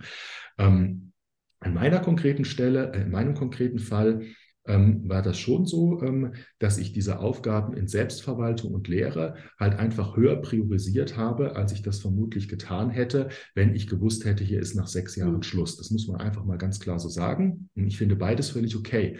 Also ich finde, wenn du weißt, hier ist nach sechs Jahren Schluss, dann ist es total okay, ähm, das zu priorisieren, was dir nach sechs Jahren die Professur oder was auch immer bringt, zum Beispiel Forschung. Und genauso in meinem Fall fand ich es einfach angebracht, eben dann in, in Relation zu Forschung eben diese Aufgaben in Lehre und, und Selbstverwaltung halt eben höher zu gewichten, als ich das sonst gemacht hätte. Das heißt, ich habe eben ähm, wahrscheinlich mehr Abschlussarbeiten betreut, als ich das sonst gemacht hätte. Ich habe vielleicht mehr Lehre gemacht oder andere Lehre gemacht. Ähm, genau. Ja, also ich habe schon mir überlegt, sozusagen, was muss man eigentlich machen, wenn man hier dauerhaft arbeiten will und im Prinzip angefangen, ja, zumindest in meiner Wahrnehmung, ne, diese Sachen auch zu machen. Wahrscheinlich sagen die Kollegen jetzt, was erzählt der von Quatsch, die ganze Zeit in seinem Büro gesessen. Aber ähm, in meiner Wahrnehmung habe ich das so gemacht. Ja, mhm. genau. Und eine Sache, die eben eine gewisse Rolle hier dann eben auch gespielt hat, war, ähm, dass ähm, ich bereits während dieser befristeten Postdoc-Zeit angefangen hatte, in der Methodenausbildung hier aktiv mhm. zu sein. Und man brauchte eben jemanden, der mhm. oder die diese Ausbildung halt dauerhaft ähm, machen kann. Und das teile ich mir zurzeit mit einer Kollegin. Ähm, also die und ich, wir teilen uns so im Großen und Ganzen halt die Ausbildung in Forschungsmethoden und Statistik ähm, hier an dem Institut. Und das war, glaube ich, schon auch nochmal ein wichtiger Faktor. Auch da wieder so ein bisschen äh, zur richtigen Zeit am richtigen Ort. Ne? Also es gibt einfach ein gewisses Lehrdeputat an Methodenausbildung an dem Institut, wie an den meisten auch. Und ähm, ja, grundsätzlich ähm, hat man mir halt zugetraut, das eben zu machen. Wie gesagt, ich mache es nicht allein, das ist mit meiner Kollegin. Ist auch nett, weil wir uns da immer abstimmen und gucken, was der oder die andere macht und, und so weiter. Das ist echt eine gute Sache. Aber genau, also das hat, das war sehr hilfreich, dass ich, dass ich das mache. Und hm. Und hast du dich oder ja, hast du dich eingebracht in irgendwie Gremienarbeit oder Hochschulpolitisches oder ähnliches? Mhm. Tatsächlich Hochschulpolitisches und Gremien ähm, habe ich mich sehr wenig eingebracht, auch ähm, weil ich da gar nicht so viele Gelegenheiten für gesehen habe in den Strukturen, die hier waren. Ähm, eine Sache, in die ich mich eingebracht habe, und das ähm, mache ich heute noch und ähm, und da habe ich auch wahnsinnig viel gelernt. Also um eine lange Geschichte kurz zu machen, es ist so, dass ich glaube, ungefähr 2014 ähm, wurde die Uni äh, systemakkreditiert. Mhm. Also es ist ja so, dass heutzutage müssen ja die entweder die einzelnen Studiengänge akkreditiert werden oder die Uni wird akkreditiert. Und das heißt, die Uni entwickelt quasi ihr eigenes Akkreditierungssystem und ähm, akkreditiert ihre eigenen Studiengänge dann selbst sozusagen. Ne? Das ist bei großen Unis die Methode der Wahl, weil das für die unfassbar teuer wäre, jeden Studiengang einzeln akkreditieren zu lassen. Und damals war es eben so, dass die Uni Heidelberg eben in diesem Akkreditierungsprozess war. Ähm, ich weiß nicht, ob du das, ob du das mal mitgemacht hast, aber das ist wie halt so eine Art Prüfung sozusagen. Ne? Also es wird dieses System entwickelt, dafür gibt es eine Stabsstelle und dann ähm, kommt so eine Begehung von Leuten von so einer externen Agentur und irgendwelchen Ministerien oder so. Und dann sitzt man mit denen an so einem riesen Tisch und an, auf der anderen Seite von dem Tisch sitzen dann Leute aus allen äh, Statusgruppen an der Uni. Und äh, die werden jetzt nicht geprüft, aber es wird ein kritisches Fachgespräch mit dir halt über dieses Akkreditierungssystem geführt. So. Und dafür wurden halt Leute gesucht, die eben bereit sind, also ich sage jetzt mal in Anführungszeichen als Prüflinge, ähm, von Uniseite ähm, an, an diesem Prozess teilzunehmen. Und ähm, das habe ich dann gemacht und ähm, durfte mich dann eben sehr tief in dieses Thema Akkreditierung unserer Studiengänge einarbeiten. Wir haben hier so ein eigenes Akkreditierungssystem, was ich auch ziemlich cool finde, muss ich aber auch sagen. Ähm, nein, aber ich finde es wirklich gut. Ähm, naja, und jedenfalls war es so, dass nach ähm, dieser Akkreditierung, nachdem die erfolgreich gelaufen war, brauchte die Uni sozusagen ihre eigenen Akkreditierer. Ja, also die heißen Senatsbeauftragte für die Qualitätsentwicklung in der Lehre. Und das sind praktisch die Leute, die dann ähm, gemeinsam mit den Fächern sich deren Studiengänge im Rahmen dieses Akkreditierungsprozesses eben angucken. Ja. Und die wurden sinnigerweise rekrutiert aus den Reihen derer, die vorher quasi als Prüflinge in Anführungszeichen an diesem System teilgenommen hatten. Das heißt, so wurde ich dann einer dieser sogenannten SBQE. Und ähm, das war eben, weil du danach gefragt hast, so eine Sache außerhalb des Instituts, wo ich mich rein eingebracht habe. Mm, und das läuft halt so. Das ist echt cool. Also im Prinzip müssen halt alle Fächer akkreditiert werden. Und das heißt, die durchlaufen dann so einen gewissen Prozess. Und an einer Stelle in dem Prozess äh, führen die eben ein Fachgespräch mit eben Leuten wie mir. Das heißt, da wird dann so ein Team zusammengestellt. Und das ist um Gottes Willen keine Prüfung, sondern das ist wirklich so ein, ein Fachgespräch wo man sich eben mit den Fächern austauscht darüber, ähm, wie die ihre Studiengänge machen, denen ein paar Tipps mit auf den Weg gibt oder sowas in der Richtung. Und ähm, das Coole daran ist, dass du halt Einblick in Fachkulturen bekommst, die komplett anders als die deinen sind. Ja, also ich erfinde jetzt mal irgendwas, äh, halt irgendwie von äh, Archäologie bis Informatik oder so, kriegst du irgendwie mal mit, wie die Leute das machen. Ähm, und das mache ich seitdem. Das ist ein gewisser Zeitaufwand, aber ähm, das ist zum Beispiel, weil du danach gefragt hast, eine Sache, die ich so mache außerhalb von, ähm, von dem Tagesgeschäft, die ich echt cool finde. Und das, um auf den Punkt zurückzukommen, wäre tatsächlich auch so ein bisschen mein Backup-Plan gewesen, falls es halt ähm, jetzt mit Forschung und Lehre an der Uni nicht geklappt hätte. Das heißt, weil ich das Thema eben spannend fand und damit auch so ein bisschen Erfahrung schon hatte zu dem Zeitpunkt, ähm, hätte ich mir sehr gut vorstellen können, halt irgendwo in diesem Komplex Qualitätsmanagement an der Uni oder woanders dann eben zu arbeiten, falls meine Stelle dann aufgehört hätte. Ja. Ah, okay, hattest genau. du noch andere Optionen? Oder andere Dinge, die du. Ah, ich habe damals ein bisschen, ja, ich habe damals ein bisschen geguckt, was es an, an Stellenausschreibungen so gab. Ähm, also meine Hauptoption wäre tatsächlich gewesen, mir in diesem Bereich Qualitätsmanagement, Qualitätsentwicklung ähm, was zu suchen. Hm, es war so, ich habe diese Dauerstelle bekommen, ziemlich kurz vor dem Auslaufen, so zwei Wochen vor dem Auslaufen meiner ähm, Stelle davor. Es ist ein Prozess, der dauert. Äh. Es ist technisch gesehen auch nicht so, man sagt immer, meine Stelle wurde entfristet. Technisch gesehen ist das nicht so, sondern es gibt da eine andere Stelle, Stelle und so. Ja. Aber naja, jedenfalls, dass ich die Krieg habe ich ziemlich kurz vor knapp mitbekommen. Und ähm, ehrlich gesagt, ähm, wenn das nicht geklappt hätte, hätte ich erst mal ein paar Monate Pause gemacht. Also das war eigentlich der mhm. Plan. Ja, also ich hätte dann, ich hatte dann gerade auch ein kleines Kind, das heißt, es hätte auch gepasst. Ähm, also ich hatte jetzt nicht den Druck zum Glück und auch nicht den Plan, äh, mir dann von einem Tag auf den anderen was zu suchen, sondern ich hätte dann mal ein halbes Jahr ausgesetzt, mit dem Kind gespielt und nebenher die Joblage gecheckt. Also das wäre so mein, mein Alternativplan gewesen. Ja. Okay. Ja. Aber es hat ja anders geklappt. Die Stelle, oder du hast eine neue Stelle mhm. bekommen.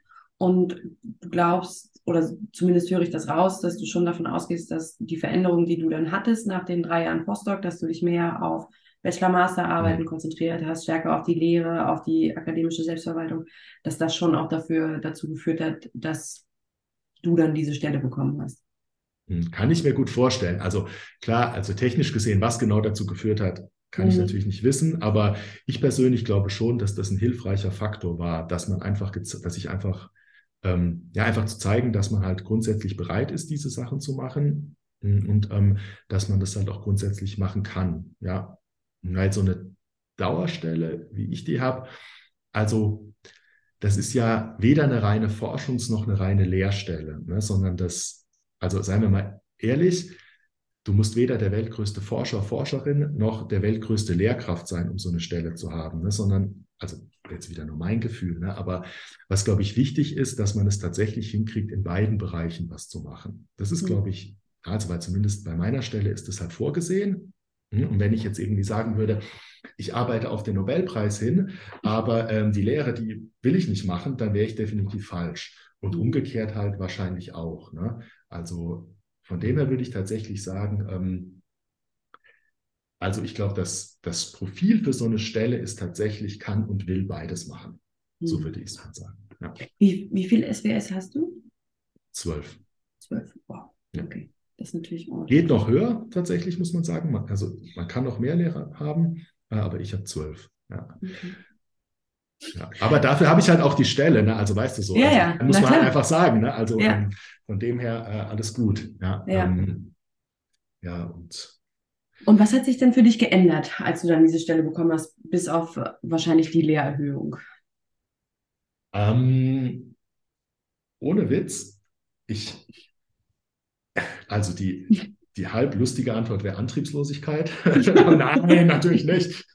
nein, aber ohne, nein, ohne Witz, das war der Witz, aber ohne Witz, das klingt komisch und mir war das vorher nicht klar, das hat mir vorher niemand gesagt, Franzi, aber dein Zeithorizont ändert sich. Also dein Planungshorizont ist völlig anders. Wenn du eine ja. drei oder vier Jahres Promotionsstelle hast, dann ist dein oder mein beschränkter Horizont war bis Ende Promotion. Ja. ja dann hast du eine 3 plus 3 Postdoc-Stelle und dein beschränkter Horizont ist maximal sechs Jahre.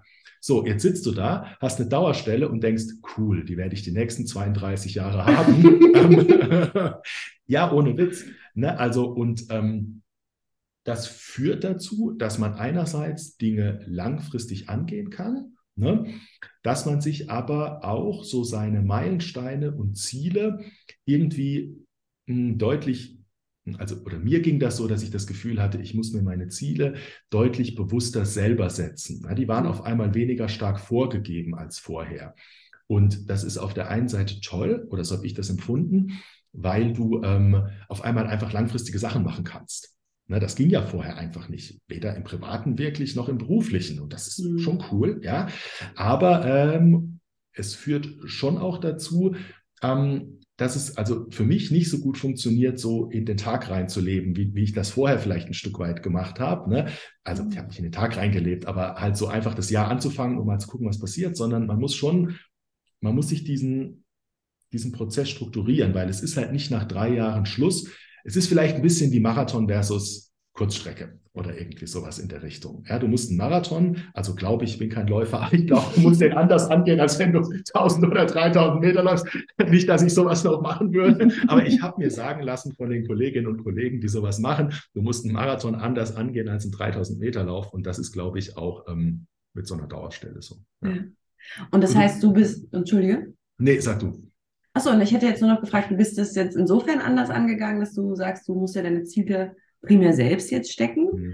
Die kannst du auch langfristiger machen und du kannst Sachen machen, die du vorher vielleicht nicht gemacht hättest. Da würde mich jetzt interessieren, kommt noch irgendwas dazu? Also hat sich noch irgendwas geändert? Und was für Sachen explizit bist du denn jetzt dann angegangen? Die, also, also ich habe drüber nachgedacht. nein, nein, also ähm, also ähm, tatsächlich einfach für, für das Planen, ich weiß nicht, ich weiß nicht, wie du das hm, machst, aber hm, ich überlege mir normalerweise schon so ein bisschen, ähm, ähm, was will ich jetzt eigentlich erreichen in den nächsten Jahren in verschiedenen Bereichen, schreibe sieben Sachen auf eine Liste, davon erreiche ich eine und die anderen streiche ich durch, weil sie doch blöd waren. Also so mache ich das so ungefähr. Ich habe eine Liste, ohne Witz, ohne Witz, hier in meinem Rollcontainer, die habe ich direkt nach meiner Dauerstellenbekommung geschrieben und ich gucke da lieber nicht drauf, was ich davon wirklich alles gemacht oh. habe. Ähm, soll ich sie raus? Nein. Ja. Oh. Da steht drauf, R endlich richtig lernen. Da, da haben wir ja ständig mit Methodenworkshops zu. Ja, ja stimmt, da muss man hingehen. Ja. Ähm, nein, aber also weißt du, wenn du jetzt weißt, du hast noch ein Jahr diese Stelle oder zwei, ne? dann denkst du, oder ich habe damals nicht drüber nachgedacht, zum Beispiel ähm, nochmal eine grundsätzlich andere Vorlesung zu machen oder irgendwie ähm, mhm. nochmal grundsätzlich was anders zu machen. Und als ich dann da saß, habe ich halt schon gedacht, okay, jetzt denke ich nochmal drüber nach. Ähm, was habe ich denn das Gefühl, habe ich bislang ganz gut gemacht in der Lehre? Wo habe ich das Gefühl, ähm, könnte ich mich irgendwie, könnte ich was vielleicht anders machen? Ähm, also ich habe einmal zum Beispiel, habe ich die Gelegenheit genutzt, habe einfach all meine Folien neu gemacht. So, weißt du, warum die Folien neu machen, wenn du in einem Jahr eh weg bist? Ähm, aber ich will nicht dieser Typ Dozent werden, der irgendwie äh, 2040 noch Folien hat, wo 2012 draufsteht oder so. Mhm. Ähm, ich hatte einen Prof, der hatte genau sowas. Ich fand den super, aber das mit den Folien fand ich leicht grenzwertig. Ja, und auch, ähm, habe ich gerade meinen Faden ein äh, bisschen verloren, aber ähm, es erlaubt einem einfach, sich selber zu fragen, wo will ich denn eigentlich in zehn Jahren sein? Und das ist eine Frage, die kannst du dir deutlich schlechter stellen, wenn du nur noch zwei oder drei Jahre Vertrag hast. Ne? Mhm. Und, und solche Sachen, die da jetzt bei mir halt ähm, irgendwie reingekommen sind, ähm, ja, also zum Beispiel diese Mentorengeschichte, ne, dass ich mir irgendwie mhm. vorstellen kann, weil sowas wie ähm, Nachwuchs, ähm, Entwicklung irgendwie längerfristig mitzumachen oder so. Ähm, zum Beispiel passt, glaube ich, ganz gut in meinen Zehn-Jahres-Plan, den ich so offiziell nicht habe. Ja. ich bin hin und her gerissen, ob ich dich frage, was du in zehn Jahren machen möchtest, beziehungsweise was deine Ziele sind, oder ob ich noch ein bisschen auf Nachwuchsförderung eingehe. Was hättest du denn lieber? Nachwuchs. Und jetzt sagst du, gut, dann reden wir über deinen Zehn-Jahres-Plan. Nein, das ist schon in Ordnung. Da kommen wir später vielleicht nochmal drauf. Ähm, aber der, die Nachwuchsförderung, also du hast ja auch gesagt, und das ist ja auch so, du darfst quasi offiziell nicht betreuen. Aber ich gehe davon aus, dass du schon in der Nachwuchsförderung auch bei euch am Institut aktiv involviert bist. Ich bin immer äh, wieder eingebunden an der einen ja, oder anderen Stelle. Ja. Genau. Ähm, wo, worauf achtest du denn da besonders? Also was ist dir denn wichtig in der Nachwuchsförderung? Ähm, hattest du nicht neulich einen ganzen Podcast voll, voll toller Infos zum Thema Nachwuchsförderung? Meine ich mich zu erinnern, dass da ein Ja, Highlight ja, war. Ne? Da. ja, aber wir wollen ja deine Perspektive hören. Okay. Also was man Okay. zuerst dazu sagen muss, ist, ähm, was vielleicht ein bisschen wichtig ist, dass ich ja in diesen Fällen halt eben gerade nicht der offizielle Betreuer von den Leuten bin. Genau, du hast eine Ähm, andere Funktion, ja. Genau, und das ist, glaube ich, eine andere Rolle auch. Ähm, Das ist, Mhm. glaube ich, wichtig, ähm, da ähm, das ein bisschen im Auge zu behalten, weil vielleicht ist das einfach anders, wenn man die Leute auch, ähm, auch offiziell betreut. Ähm, lass mich mal kurz nachdenken, wie ich das sagen würde. Ich muss mal kurz nachdenken.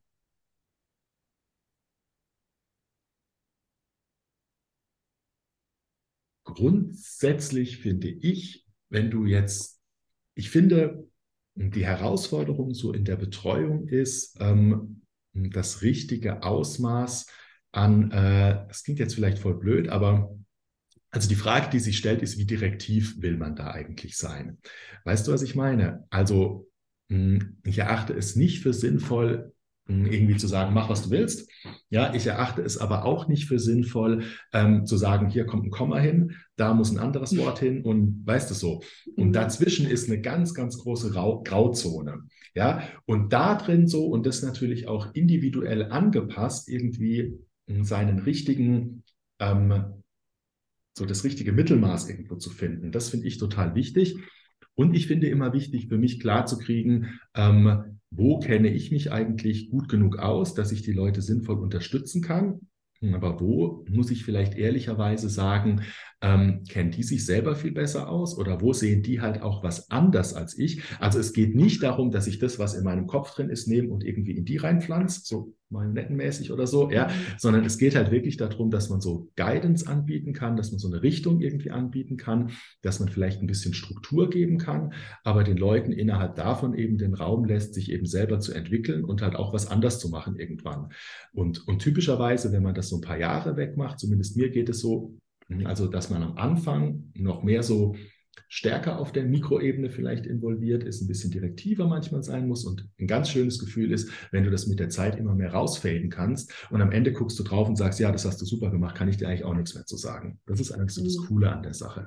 Und ich glaube, was ich ganz gut kann, ist ähm, ähm, ja so eine so eine Struktur an so eine Struktur zu finden, helfen. Ja, also man gibt die ja nicht vor, aber so, also, okay, weißt du, wie das ist? Man hat eine Idee und am Ende müssen da drei Artikel sein und in jedem der Artikel sind irgendwie drei Studien, die irgendwas miteinander zusammen zu tun haben sollten, aufeinander aufbauen sollten und irgendwie zusammenhängen sollten.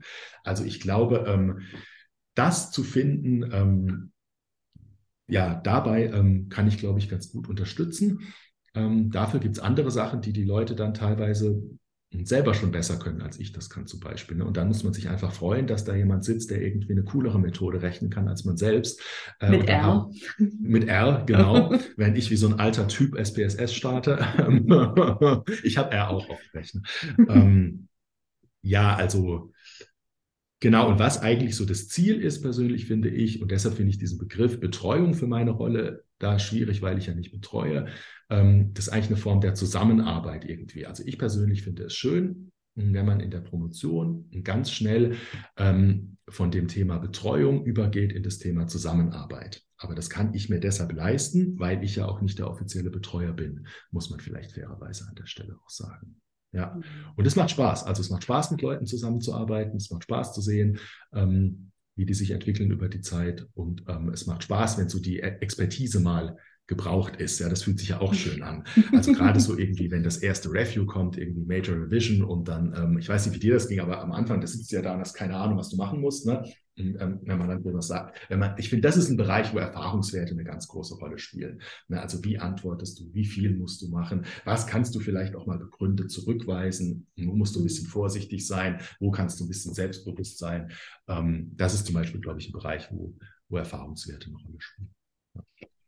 Dann bist du ja, ne, wenn du sagst, so, du bist halt nicht der offizielle Betreuer, Mhm. du bist da in so einer, ich sag mal, um in dem Bild der Familie zu bleiben, irgendwie Mhm. ein, ein großer Bruder, Mhm. der schon irgendwie viel Erfahrung davor hat. Ähm, das kann ja gegebenenfalls auch zu Konflikten führen. Gab es da schon mal welche oder, oder fühlst du dich in der Rolle so wohl, dass oder die Rolle funktioniert so gut, dass das unproblematisch ist? Ähm, also ich glaube, dass man hm, viele Konflikte nicht im Negativsinne vermeiden kann, aber vielleicht gibt es einen Konflikt im Positivsinn vermeiden. Wenn es das so etwas gibt, dann ja, äh, indem man sich, glaube ich, einfach klar darüber ist, ähm, was, was, was deine Rolle ist und was sie nicht ist. Ne? Und ähm, also niemand muss annehmen, was ich denen anbiete. Ne? Also wenn jemand sehenden Auge sagt, ähm, du, ähm, vielen Dank für den Tipp, aber äh, ich mache das an der Stelle jetzt anders, dann habe ich damit überhaupt kein Problem, weil das gibt halt eben genau die Rolle her. Ne? Ähm, man darf sich da nicht über mich beschweren, wenn man es anders macht und, und es geht schief oder so. Ja. Nein, aber ganz im Ernst. Ne? Also, also da mhm. hilft tatsächlich so eine Rollenklarheit. Also wenn du wirklich klar hast, was deine Rolle ist und was die nicht ist und dass die Leute dir zu nichts verpflichtet sind, ähm, dann nimmt das, glaube ich, viel Konfliktpotenzial raus. Ähm, und ich habe auch schon erlebt, ähm, ähm, mehr als einmal, ähm, dass es anders zu machen, als ich es empfohlen habe, ähm, äußerst erfolgreich war. Na, also da hilft es auch, sich einfach klar zu machen, ähm, ja, dass die Leute es auch besser wissen können als man selbst irgendwo. Mhm. Ähm. und ich glaube, dann kannst du viele Konflikte ähm, tatsächlich umschiffen. Ja, also Rollenklarheit kann ich wirklich immer sehr empfehlen für alle Arten von professionellen Interaktionen. Ähm, und, und im Zweifelsfall muss man darüber sprechen, was ist jetzt meine Rolle? Was ist meine Rolle jetzt nicht. Und wenn man das so ein bisschen proaktiv macht, dann ähm, glaube ich, kann man viele Konflikte, also in diesem, in diesem negativen Sinn von, von Konflikt tatsächlich, glaube ich, ähm, vermeiden. Ja. Und eben ganz klar, es ist halt die Doktorarbeit der Promovierenden. Ne? Und, und nicht die eigene. Und das ist irgendwie deren Baby, damit können die machen, was sie wollen. Ja, das ist halt, wie gesagt, wieder so der Luxus, wenn du nicht der Betreuer oder die Betreuerin bist, sondern da irgendwie so neben raus bist. Ähm, ja, und sonst geht es halt natürlich wie immer halt. Das ist so eine schlimme Floskel, dass ich mich eben nicht getraut habe, die zu sagen, aber jetzt sage ich es doch. Es geht halt um ein respektvolles und wertschätzendes Miteinander. Das ist halt, das finde ich persönlich halt tatsächlich schon sehr, sehr wichtig. Ja, ja? und ohne ähm, gekränkte Eitelkeiten, wenn dann Vorschläge genau, nicht angenommen ja, werden. Ja. Genau. Aber so eine grundsätzliche, so eine Grundhaltung von gegenseitiger Wertschätzung, ähm, die ähm, die macht sowas schon, macht sowas einfacher, ist produktiv und führt auch dazu, dass es Spaß macht. Und das habe ich eigentlich noch immer gehabt von beiden Seiten her, wenn ich an sowas mhm. beteiligt war. Ja. Schön. Würdest du denn sagen, dass die Zeit, in der du promoviert hast, hm. anders ist als in der Zeit, in der aktuell Promovierende sind? Und wenn ja, was ist vielleicht anders? Oder was ist auch gleich geblieben? Ja, Schwierige Frage tatsächlich. Ähm, also ich glaube, was gleich geblieben ist, sind die Grundanforderungen, über die wir eben gesprochen haben. Ne? Also wozu ist eine Promotion gut, wozu macht man das ähm, und so weiter. Ähm, ich habe manchmal das Gefühl und ich will sagen, dass es sein kann, dass ich mich irre. Und äh, ich will auch sagen, dass ich das, sage ich jetzt nicht nur so, sondern es ist so, ich sehe das überhaupt gar nicht wertend.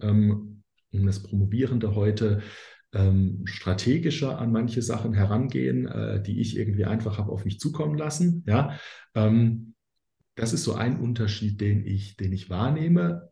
Und ich glaube, dass ich das eigentlich gut finde.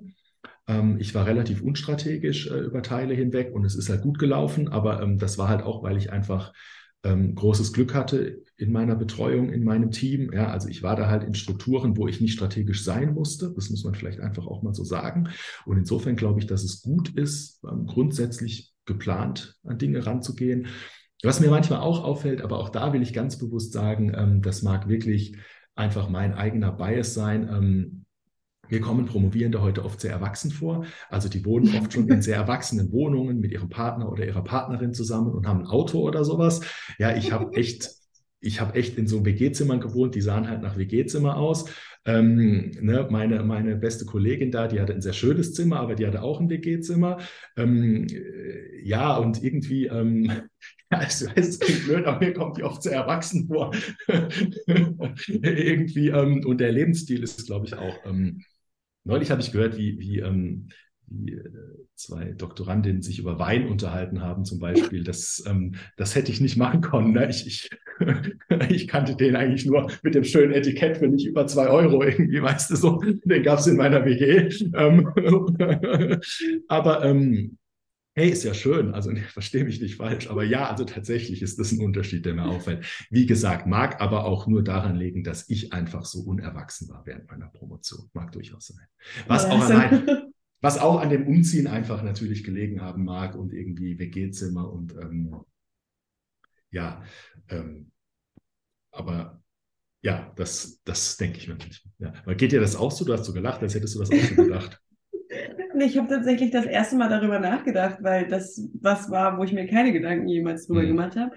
Und dachte, ja, das stimmt, da ist tatsächlich was dran. Dann habe ich gedacht, nee, meine DoktorandInnen, die wohnen alle noch in WGs. Ah, okay. So, siehst, das, siehst du also, ja. Aber das ist, aber das hat, das, ja, das hat, ja, das hat ja dann nicht, naja, es bedingt vielleicht irgendwie die professionelle Seite, aber hm. ich finde, das ist, ja, gehört auch noch dazu. Aber das muss ja eh jeder machen, wie er will. Also ja, voll. Und ich meine, ähm, ja. wie gesagt, ich ähm, habe da jetzt auch ja eine, zwei extrem kleine Stichproben gezogen, sowohl damals wie auch heute. ähm, ja, im Nachhinein muss man auch sagen, also ich will das jetzt auch nicht überhöhen. Ne? Also ich meine, ähm, natürlich, ähm, ja, also seien wir mal ehrlich, manchmal denke ich auch, ich hätte auch etwas früher in geregelten Umständen irgendwie leben können, als, aber ich habe, wir haben es ja eben kurz drüber gehabt, wie das ja. war. Also irgendwie Heidelberg, Stuttgart, Potsdam, wieder Heidelberg mit meiner Freundin damals noch ganz woanders. Das bedingt natürlich irgendwo so einen leicht nomadischen Lebensstil. Ähm, ja, also ich habe schon so das Gefühl gehabt, ähm, meine erste so das erste Mal richtig Möbel gekauft, da war ich deutlich über 30. also, und das ist ja auch nicht cool. Ich meine, seien wir mal ganz ehrlich, ne, das kann man schon irgendwie im Schnitt fünf Jahre früher machen, würde ich mal sagen. Ja. ja, die Frage ist natürlich, die sich, oder, oder die Idee wäre ja auch, wenn ich eher nomadisch unterwegs bin und mhm. halt von WG zu WG pendle, meinetwegen, dann habe ich natürlich auch den Vorteil, dass ich vielleicht flexibler bin und wenn ich nicht eben mit meiner Partner, mit meinem Partnerin mhm. zusammenwohne, ähm, dass ich dann gegebenenfalls nach der Promotion ja auch flexibler vielleicht die Stadt wechseln kann. Vielleicht kann ich das aber auch, wenn ich mir schon eigene Möbel gekauft habe. Also, nee, aber du hast schon recht. Mhm. Also ich, ja, würde ich tatsächlich auch so sehen. Ähm, auf jeden Fall, ja. Aber das Strategische, was du angesprochen hast, das habe ich jetzt schon öfter gehört. Was genau meinst du denn damit? Hm, weißt du, manchmal haue ich sowas raus und dann fragst du nach und dann fange ich an nachzudenken, was ich damit eigentlich gerade. Ja, ich, ich will ganz ehrlich zu dir sagen, es fällt mir jetzt hm. Mir fällt gerade tatsächlich ehrlicherweise kein ganz konkretes Beispiel ein, mhm. aber ich meinte strategisch in keiner Weise negativ konnotiert, mhm. sondern ich meinte strategisch ähm, im Sinne von planvoll ähm, mhm. und planvoll eben auch im Sinne von ähm, ja, berufliche, konkrete Ziele erreichen. Ja, mhm. also hm, ich habe ich habe irgendwie relativ viel gemacht während der Promotion, aber ich habe nicht groß drüber nachgedacht, ehrlicherweise, mhm. warum mache ich das? Ist das besser als das? Ähm, sollte ich diesen Workshop besuchen oder jenen? Also ich habe das Gefühl, ich habe viel gemacht, ich habe viel gelernt, ich habe viele Workshops und Colloques besucht, ähm, aber ähm, ich habe jetzt nicht groß drüber nachgedacht, welcher von denen ähm, jetzt vielleicht wichtiger, besser ist, mir mehr bringt oder sowas in der Richtung. Und wie gesagt, also ähm, äh, es ist ja überhaupt gar nicht schlimm, das zu tun, ganz im Gegenteil, sondern das ist eine gute Sache, an sowas planvoll ranzugehen. Aber mir kommt es ein bisschen so vor, als ähm, wären, wäre ich und einige andere Leute, an die ich jetzt gerade denke, damals weniger planvoll an solche Themen rangegangen, als man das vielleicht heute macht. Ja. Hm. Glaubst du, dass das, ähm, also es kann ja sein, dass das aus den äh, Promovierenden heraus selbst kommt. Es kann natürlich aber auch sein, dass die Strukturen und auch die Betreuungspersonen natürlich da anders drauf gucken. Was, wie würdest du sagen, ist die Verteilung da? Ähm, ich weiß nicht genau, wie es von Seiten der Promovierenden aussieht, das kann ich nicht sagen, aber ich würde mhm. schon sagen, dass in den Jahren das Thema Struktur in der Promotion definitiv ein größeres geworden ist. Also mhm. auch von Seite der betreuenden Institutionen mhm. aus. Also als ich Hiwi war, hm, da gab es keine Struktur in der Promotion. Also ich mhm. meine, das muss man mal sagen. Ne? Ähm, ich meine, da hieß es halt hier, äh, jetzt promovier so und ähm, vier Jahre später sei fertig, so ungefähr. ähm, ähm, das hat ja, also auch da gilt für mich persönlich, ähm, das richtige Maß zu treffen. Also ich persönlich fühle mich auch nicht wohl in zu sehr strukturierten Umwelten. Mhm. Also ich glaube, ich neige eher da in den Bereich ein bisschen weniger äh, Struktur, ein bisschen austoben lassen und so weiter.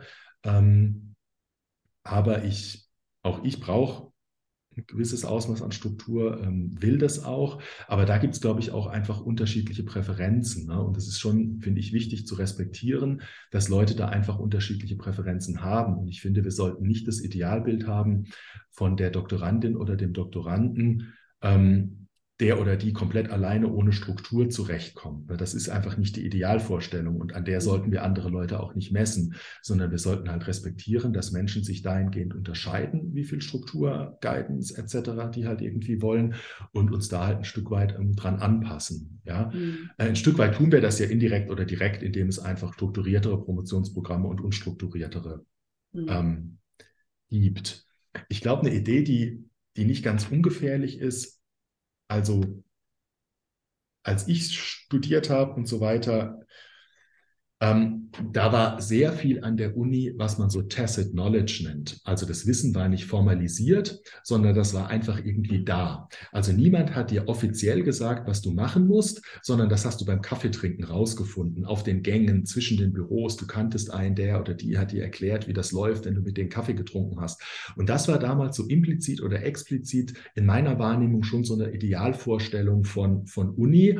Ja, wir haben wenig Formalität, wir haben wenig Struktur und wer irgendwie dabei ist, findet irgendwann raus, wie es geht.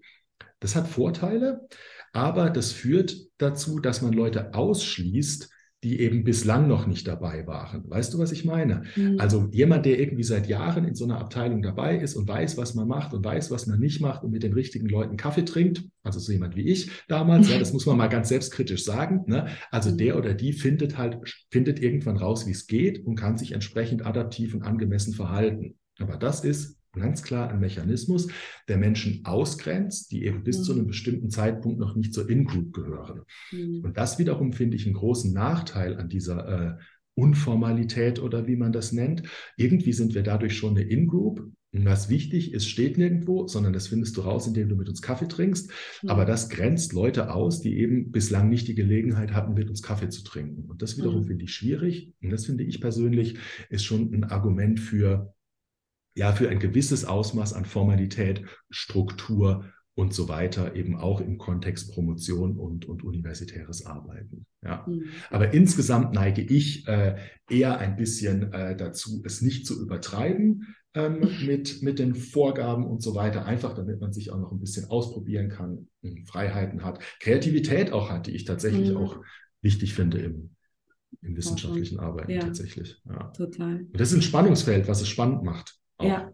Ja, finde ich. Ähm, wie ist es denn, mit was für Herausforderungen kommen denn DoktorandInnen zu, zu dir als Doktorbruder? Doktorbruder. Bruder ist eine ganz schwierige Rolle. ja, neulich habe ich einen Vortrag über Geschwisterrivalitäten gehört. Oh, oh, oh, ähm, oh, oh. ähm,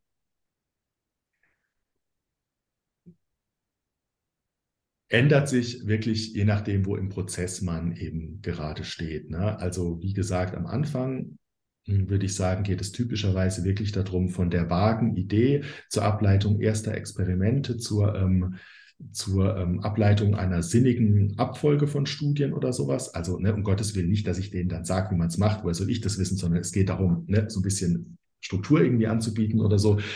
Ähm, ich würde sagen, so fängt es an und ähm, endet dann irgendwie bei, ähm, keine Ahnung, dass einem noch kurz gezeigt wird, was man geschrieben hat und man gefragt wird, ist es okay? Und man denkt, du hast das bislang so gut gemacht, woher soll ich das wissen? Äh, mach's weiter so. ja, also so würde ich den Prozess ein Stück weit beschreiben. Ja. Ich würde gerne das Thema ein bisschen nicht wechseln, aber mhm ganz neugierig mal nachfragen, äh, auch im Zuge der einleitenden Worte. Mhm. Wie ist das denn mit dir und einer Professur? Oh, jetzt bin ich erleichtert. Ich dachte, was kommt denn jetzt gerade? Wie ist das denn bei dir? Und nein, äh, wieder.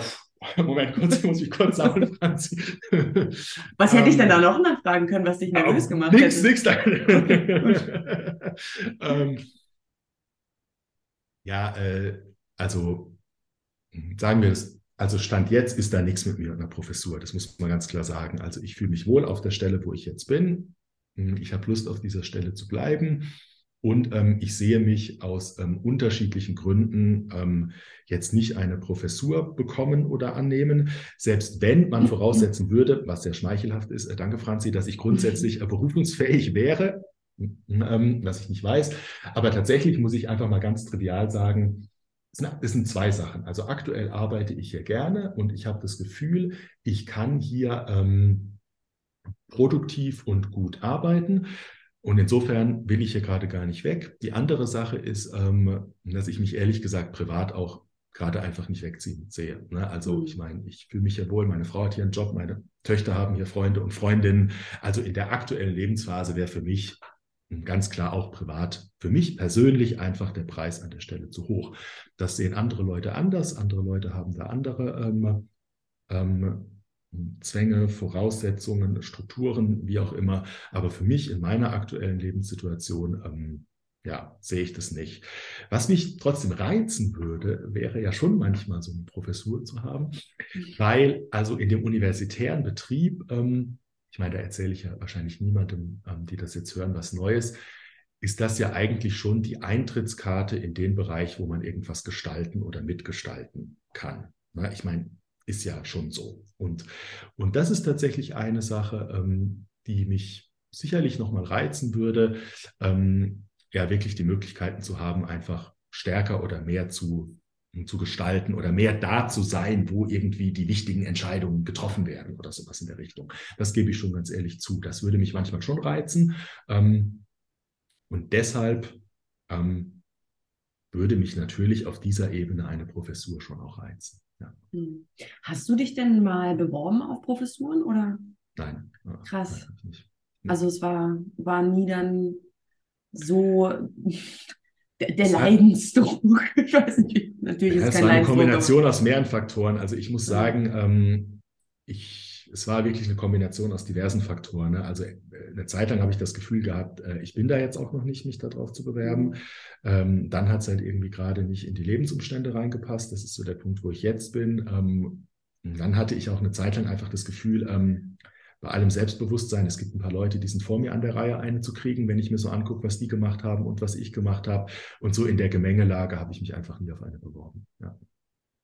Aber es ist auch nicht so, also wenn ich dich darüber reden höre, äh, empfinde ich das nicht so, als wärst du da irgendwie missmutig oder, oder findest das irgendwie doof, sondern das ist nee. für dich total fein und du bist mega happy da, wo du bist.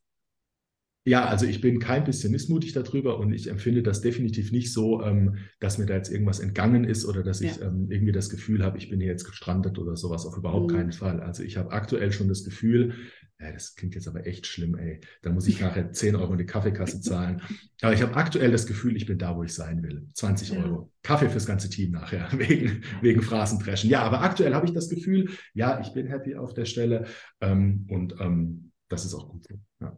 Aber das ist ja auch, ich finde, das ist extrem wichtig, auch, auch deutlich zu machen, dass irgendwie die Professur nicht immer irgendwie der Weg sein muss und dass das andere nicht weniger wert ist. Oder, oder ne, das sind ja schon manchmal so Gedanken, die man dann Absolut. findet in den Köpfen. Ja, ja das finde ich tatsächlich auch. Ich glaube, so war das ja auch, wie du und ich ähm, irgendwie auf diesen Begriff kamen, den du am Anfang erwähnt hast. Ähm, Das kam ja, glaube ich, daher, dass ich diese Anekdote erzählt habe, dass ich vor ein paar Jahren auf irgendeiner Tagung war und es kam dann ein äh, Kollege zu mir und sagte irgendwie den schönen Satz, ähm, Mensch, du galtst doch mal als Talent, was ist eigentlich mit dir passiert?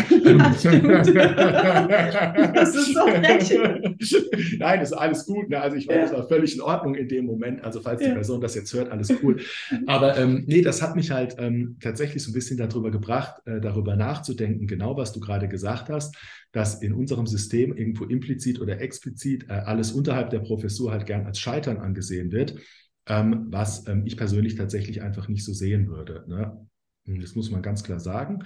Ähm, es ist halt beides wichtig und ich finde es auch wichtig, ähm, also seien wir mal ganz ehrlich, es ist auch gut so, dass es Leute gibt, die Professor oder Professorin werden wollen. Ne? Also wir, es ist auch nicht besser, wenn alle Leute sagen, ich bin im Mittelbau zufrieden. Ne? seien wir halt auch mal ehrlich. Ne? Kann ich nur so welche geben. Äh, ja, die Mischung macht es wahrscheinlich. Aber mhm. klar, die Stellen sind wichtig und man kann auf diesen Stellen ähm, glücklich sein und Spaß haben. Ja, es gibt halt nur wahrscheinlich einfach zu wenige davon. Ja, mhm. Deshalb, ja, weshalb ich da halt eben Glück hatte. Ja. Also ich glaube, dass sich viele ProfessorInnen auch genau solche Stellen wünschen würden Absolut. für ja. ihre Abteilungen. Kriege ich Und- total mit. Also ich höre oft den Ja. Satz, ich würde so gern den oder die so und so auf eine Dauerstelle heben. Das ist so ein Ja. äh, heben du weißt, was ich meine. Ähm, Ja. Aber ähm, ja, also ich glaube nicht, dass das Problem die Professorinnen und Professoren sind, Mhm. sondern es wird irgendwo anders liegen. Ja. Ähm, ja, dann ist das Thema Professur ja auch relativ schnell eigentlich abgehakt, aber ich fand es trotzdem Sorry. nochmal wichtig. Nee, ist ja gar kein Problem. Nee, überhaupt nicht. Das, ich finde es ich find's wirklich ganz, ganz wichtig, das mal irgendwie auch nochmal deutlich zu haben und zu sagen, so, das ist nicht unbedingt das Endziel, sondern es gibt ganz viele andere Endziele, die für jeden individuell gut sind. Also absolut, stimme ich 100% zu. Eine Sache fällt mir gerade noch ein, die habe ich eben ähm, Unterschlagen? vergessen noch zu sagen. Ja, genau. Nee, ähm, tatsächlich bei diesem Thema Zielanpassung, wo wir es eben mal von haben, hatten. Also es war nämlich tatsächlich so, dass als ich dann die Dauerstelle hatte, dann habe ich gedacht, okay, jetzt muss ich ja auch nicht mehr habilitieren. Also ich wollte schon noch weiter forschen und weiter publizieren, weil mir das wichtig war und so. Aber ich dachte, diesen formalen Prozess der Habilitation, den muss ich jetzt ja nicht mehr machen. Und jetzt tatsächlich gerade gar nicht so lange her, und das passt zu dem Thema von eben, ähm, habe ich das nochmal überdacht, weil wir hatten es ja gerade darüber, dass ich in dieser Betreuung von ähm, Doktorandinnen und Ja. Doktoranden halt eben nie der offizielle Betreuer sein kann, sondern eben immer nur so diese Nebenrandfunktion irgendwie. Und das könnte ich eben tatsächlich machen, wenn ich habilitiert wäre. Und das ähm, ist tatsächlich ein Grund, warum ich jetzt doch schon darüber nachdenke, diesen Schritt eben doch nochmal zu gehen, weil dann dürfte ich nämlich sogar offiziell Doktorarbeiten betreuen. Ja. Du hast es hier offiziell gesagt, so wir sind Oh gespannt. nein, öffentlich committed, so wie wir es den Ja. Leuten bei der Zielsetzung immer sagen, oder?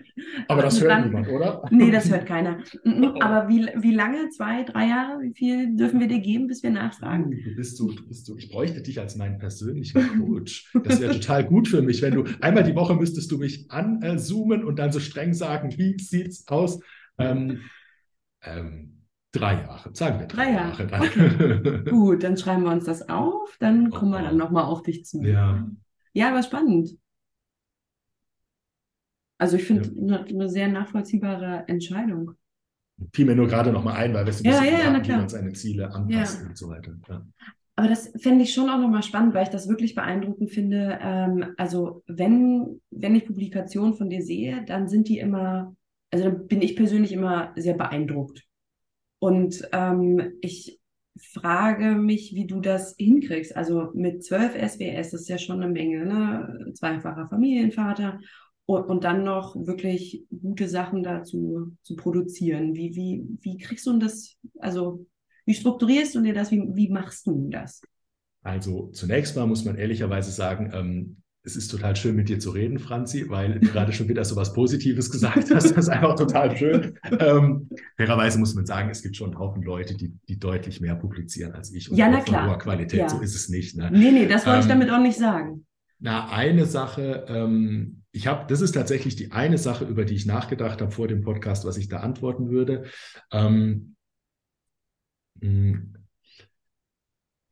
eine Sache, die auf jeden Fall hilft, ist, ähm, gute Kooperationen zu haben. Ja, also Leute, mit denen man eben einfach gut und, und produktiv zusammenarbeiten kann. Und das finde ich eine ganz wichtige Sache. Und wenn du dir jetzt mal so die Liste da anguckst, dann siehst du schon, wer da äh, heraussticht. Ähm, das ähm, ist auf jeden Fall eine sehr wichtige Sache. Und dann ist es, glaube ich, tatsächlich ein bisschen so, wobei man immer vorsichtig sagen muss, ne, also mich jetzt als Modell für viel Publizieren hinstellen, da würden einige Leute sagen, äh, ruhig, aber ähm, also es ist schon so, dass, ähm, also wenn du Erfahrungen machst und wenn du irgendwas hast, worauf du aufbauen kannst, ne, eben auch vor dies, also um es mal konkret zu machen, ähm, ich habe das Gefühl, ich kann mich schon in vielen Bereichen auf Erfahrungen verlassen, die ich tatsächlich gemacht habe, bevor ich jetzt in diese Lebensphase kam, wo ich eben das, was du gerade beschrieben hast, irgendwie Kinder, viel Lehre und Promovieren ähm, hatte. Das heißt, Mhm. ich habe schon so ein bisschen das Gefühl, ähm, äh, fällt mir schwer, das zu formulieren, aber ich stehe so ein bisschen auf den Schultern von dem, der ich davor war. Weißt du, was ich meine? Also da sind sehr, sehr viele Vorarbeiten da. Es ist so, als hätte ich sehr stark investiert jahrelang, wovon ich jetzt auch ein bisschen was abrufen kann oder was sich jetzt Mhm. vielleicht ein Stück weit einlöst oder sowas in der Richtung. Ähm, das ist eine Sache, ähm, die vielleicht nicht hilfreich ist, aber die ich so empfinde. Ähm, wie ich das konkret strukturiere, ähm, ehrlicherweise nicht so gut, wie ich es, glaube ich, eigentlich müsste oder sollte, habe ich das Gefühl. Ähm, da bin ich selber dankbar für Tipps. Also wenn jemand eine gute Idee hat, wie man sich das strukturiert, ähm, da bin ich immer für offen. Ja. Du erwartest jetzt keine von mir, ne? Hm? Du erwartest jetzt hoffentlich keine von mir. Warum nicht? Nee, nee. Na, ach so. Okay. Ähm, ich, äh, ich bin hier, um Fragen zu stellen. Oh. Ja, das ist eine Rollenklärung. Das ist ja, danke, Franz. ähm, genau. Und dann würde ich jetzt gerne zu diesen Fragen kommen, die so ein bisschen mhm. über allem stehen. Und zwar die Frage, was hättest du denn gerne vorher gewusst? Gibt es irgendwas? Du sagst, ich hätte gerne gewusst, dass das so schwierig sein kann, dass das so toll sein kann, dass das so, wie auch immer. Ähm, ich hätte gern vorher gewusst, wie hilfreich es ist, Excel zu können. Klingt wie ein blöder Witz. Ey, Franzi ist keiner. Kein Witz. Jedes Mal, wenn ich so halb inoffiziell sowas irgendwie mache, sage ich immer, ich hätte echt gern richtig Excel gekonnt. Wirklich. Ähm, ich hätte gern rechtzeitig, das, das klingt wie ein Witz, aber ich bin, ich bin tot ernst. Ähm, ich hätte in meinem Leben sehr, sehr vieles sehr, sehr leichter gehabt, wenn ich richtig Excel können würde. Wirklich. Also ich hätte wirklich zu Beginn meines Studiums gerne jemanden gehabt, der mich gezwungen hätte, richtig Excel zu lernen. Bei meinen Praktika und den Jobs, die ich hatte, das läuft alles über Excel. Und dein ganzes Leben ist leichter, wenn du einfach richtig Excel kannst. Und das nächste, was ich mir wünschen würde, wäre, dass jemand mich rechtzeitig genommen hätte und mich gezwungen hätte, R richtig zu lernen. Ich habe tatsächlich, also die Frage war ja, glaube ich, was hätte ich gern vorher gewusst? Ich hätte gern vorher gewusst, wie wichtig sowas werden würde. Ähm, deshalb ähm, bin ich halbwegs damit zufrieden, wie ich sowas heute mache, aber ich deletiere mich dadurch äh, und deshalb auch mein Tipp, äh, liebe junge Leute da draußen, lernt Excel. Ihr glaubt mir das jetzt nicht, aber nachher werdet ihr mir irgendwann dankbar dafür sein ich bin gespannt, ob einer sich meldet und nach drei Irgendwann Jahren... kommt jemand auf einer ASP-Tagung ja. zu mir und sagt, du, ich wollte dir unbedingt ein Bier ausgeben, weil wegen dir habe ich Excel gelernt und ich bin ja. so dankbar dafür. Ja. Das hätte ich wirklich das, gern vorher gewusst. Das ist eine gute Strategie. Ja, mal gucken, ob er kommt. Ähm, äh, was würdest du denn immer wieder so tun? Und was vielleicht auch nicht? Also, ähm, muss ich kurz drüber nachdenken. Was würde ich immer wieder so tun? Was würde ich immer wieder so tun?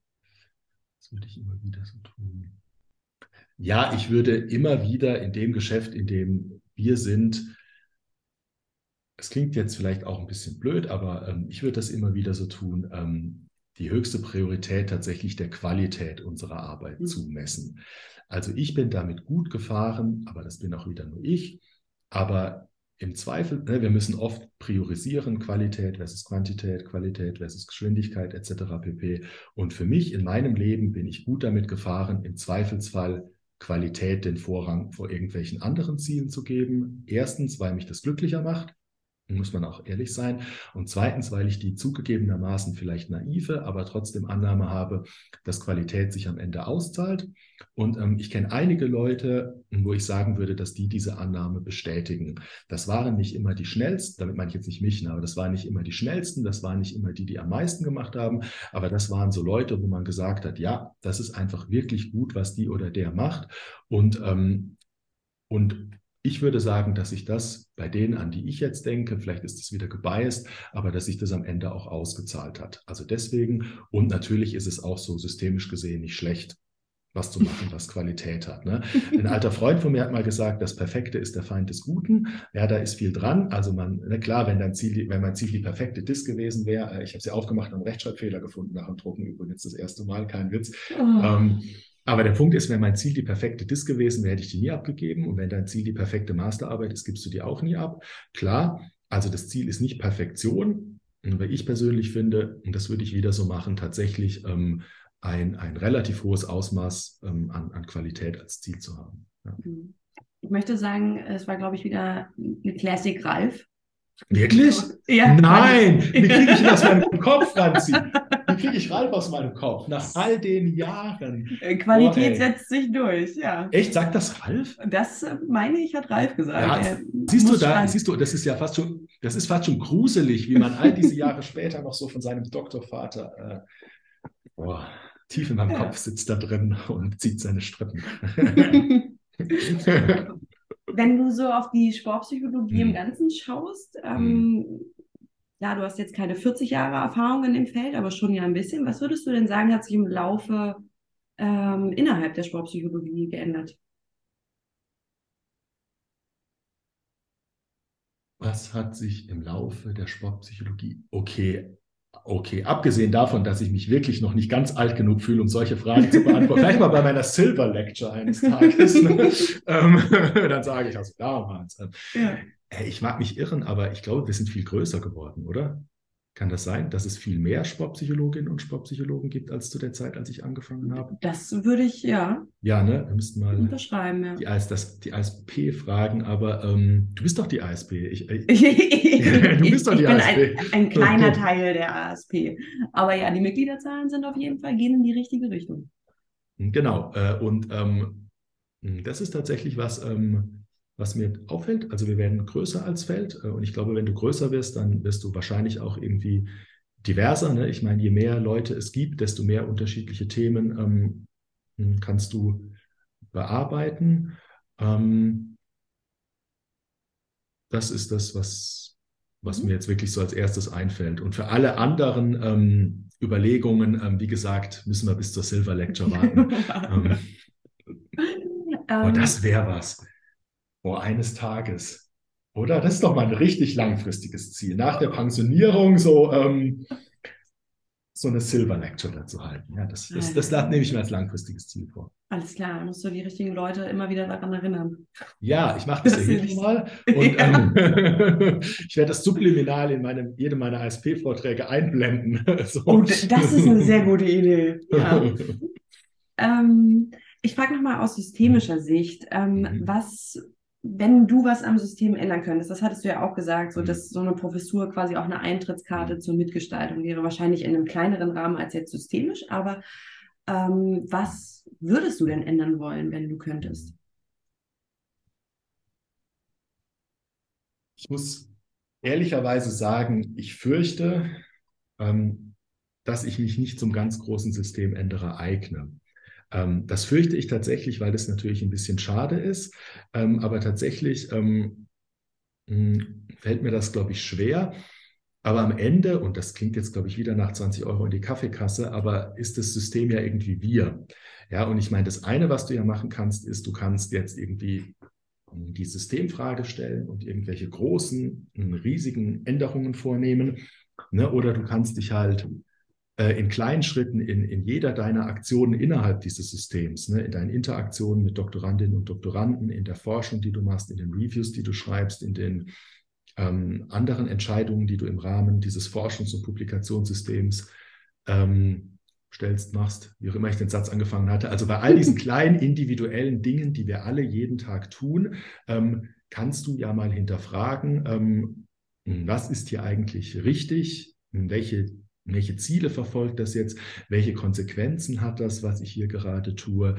Und ähm, ich meine, wir alle kennen ja die Diskussion um ähm, Fehlanreize und schwierige Anreize im Publikationssystem und wo die hinführen, der enorme Druck, den das auf Nachwuchskräfte auslöst, bis hin zu den problematischen Publikationspraktiken und so weiter. Und ähm, ich glaube, dass man, dass man viel ähm, erreichen kann, ähm, wenn wir alle, und damit sind wahrscheinlich vor allem diejenigen von uns gemeint, die eben schon ein bisschen weiter in diesem Prozess sind, ne? wenn wir uns halt eben hinterfragen und eben bei den vielen Entscheidungen und Handlungen, die wir machen, ähm, eben einfach fragen, welche Konsequenzen hat das jetzt? Sind das gute Konsequenzen? Sind das schlechte Konsequenzen? Also ja, viel problematisch am System, aber ähm, ähm, ich glaube manchmal oder zumindest in Teilen kann man das runterbrechen auf individuelles Handeln. Ich glaube, da sind diejenigen von uns gefragt, die in stärkeren Positionen sind. Also nicht die Doktorandin oder der Doktorand mit anderthalb Jahren ähm, Vertrag, ähm, sondern Leute wie ich oder andere, die einfach ähm, ja, die, seien wir mal ganz ehrlich, ich muss nicht befürchten, gefeuert zu werden, wenn ich Mhm. irgendwas anders mache beim Publizieren oder sowas in der Richtung. Ne? Und das ist ein, ähm, und das ist schon auch eine, ähm, eine Position von nicht ganz zu unterschätzender Macht tatsächlich, ne? weil man da halt die Möglichkeit hat, in diesem alltäglichen Handeln eben das zu tun, wovon man denkt, dass es richtig und gut ist. Das Mhm. wäre meine Antwort, ähm, die mir dazu. Danke. Ähm, meine vorletzte Frage. Mhm. Was war denn der beste Rat, den du je bekommen hast? Au. Der jetzt beste- aufpassen, dass er nicht von Ralf ist, ne? Oh, ohne, ohne Witz, Franzi, der wäre von Ralf gewesen. Na, dann leg los. Nein, äh, der beste Rat, den ich je bekommen habe, ähm, mh, boah, warte mal, ah, jetzt muss ich aber nachdenken, ob, ob mir ein Ratschlag einfällt. Warte mal. Hättest du doch gewünscht, dass du dich vorbereitet hättest auf die Fragen Ohne? Witz, ich habe die Fragen überflogen und habe da schon, habe ich gedacht, äh, ein Ratschlag, äh, ein Ratschlag muss mir, sch- lern Excel? Nein, den habe ich ja blöderweise nicht gekriegt. Den Richtig. Ratschlag. Hm, ähm.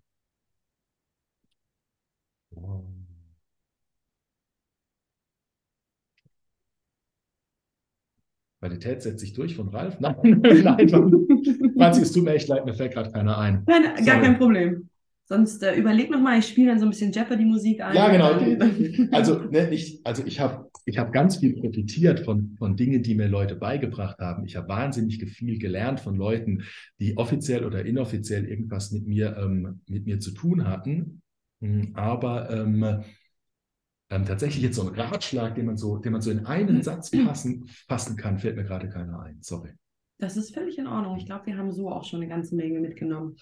Ähm, aber dann jetzt äh, die Möglichkeit für dich, Danke zu sagen. Wem möchtest du denn Danke sagen? Das ist ein sehr schöner Moment, weil Danke sagen, ähm, finde ich, ist was Schönes und das macht einen glücklich, weil es dazu führt, dass man reflektiert, ne, wer alles eigentlich ähm, gut zu einem war. Ähm, ich beziehe das jetzt mal aufs Berufliche und nicht aufs Private an der Stelle hier. Und natürlich, ich meine, klar, du hast ja gehört, ich habe äh, aus Versehen 15 Mal Ralf zitiert. Ne? Also ich meine, natürlich habe ich, danke ich Ralf, ne? der war mir ein sehr guter Doktorvater und Mentor, ähm, ebenso wie Henning, der schon lange ähm, mein Chef, Mentor und so weiter ist. Ähm, Leute, mit denen ich zusammengearbeitet habe, wie meine Kollegin Dani, die ich eben genannt habe, ähm, die verdient es auch, dass ich mich mal bei ihr bedanke hier. Ähm, ich hatte gerade tatsächlich was im Kopf, da hatte ich nie drüber nachgedacht. Ich würde gerne mich bei Susanne Haberstroh bedanken. Ähm, Susanne Haberstroh hat, glaube ich, keine Ahnung, wer ich bin, ähm, aber ähm, ich hatte im zweiten Semester ein Seminar bei der und ich wollte damals mein Studienfach wechseln, weil ich war unzufrieden mit Psychologie und habe unter uns, äh, unter uns damit geliebäugelt, Jura zu studieren ähm, und hätte wirklich um ein Haar von Psychologie auf Jura gewechselt. Und das konntest du aber nur zum Winter, weshalb ich den Sommer noch mitgenommen habe. Und da hatte ich dann ein Seminar bei Susanne Haberstroh, das hieß Interkulturelle Unterschiede in der Konstruktion des Selbst. Und das war der Grund, warum ich doch weiter Psychologie studiert habe. Äh, weil die das so toll gemacht hat und weil das so ein gutes Seminar war. Und die Antwort, die ist Tatsächlich ist es keine irgendwie geplante Antwort gewesen, sondern die ist mir tatsächlich jetzt so aus den fast zwei Stunden, die wir geredet haben, irgendwie hatte ich gerade diese Antwort im Kopf. Also bedanke ich mich bei Susanne. Danke, Susanne. Ja, dann bedanken wir uns bei ihr auch, weil sonst äh, wärst du uns ja abhanden gekommen. Das wäre schade, weil da könnten wir nicht so schöne Gespräche führen. Das stimmt. Ja. Obwohl ich auch denke, dass Jura und Wissenschaft schon auch einiges gemein haben. Nur mein Bruder ist Jurist geworden. Das heißt, Ja. ähm, irgendwie ist es dann, ne? also in der Familie Ist in Familie geblieben. sozusagen. Ja. Sehr schön.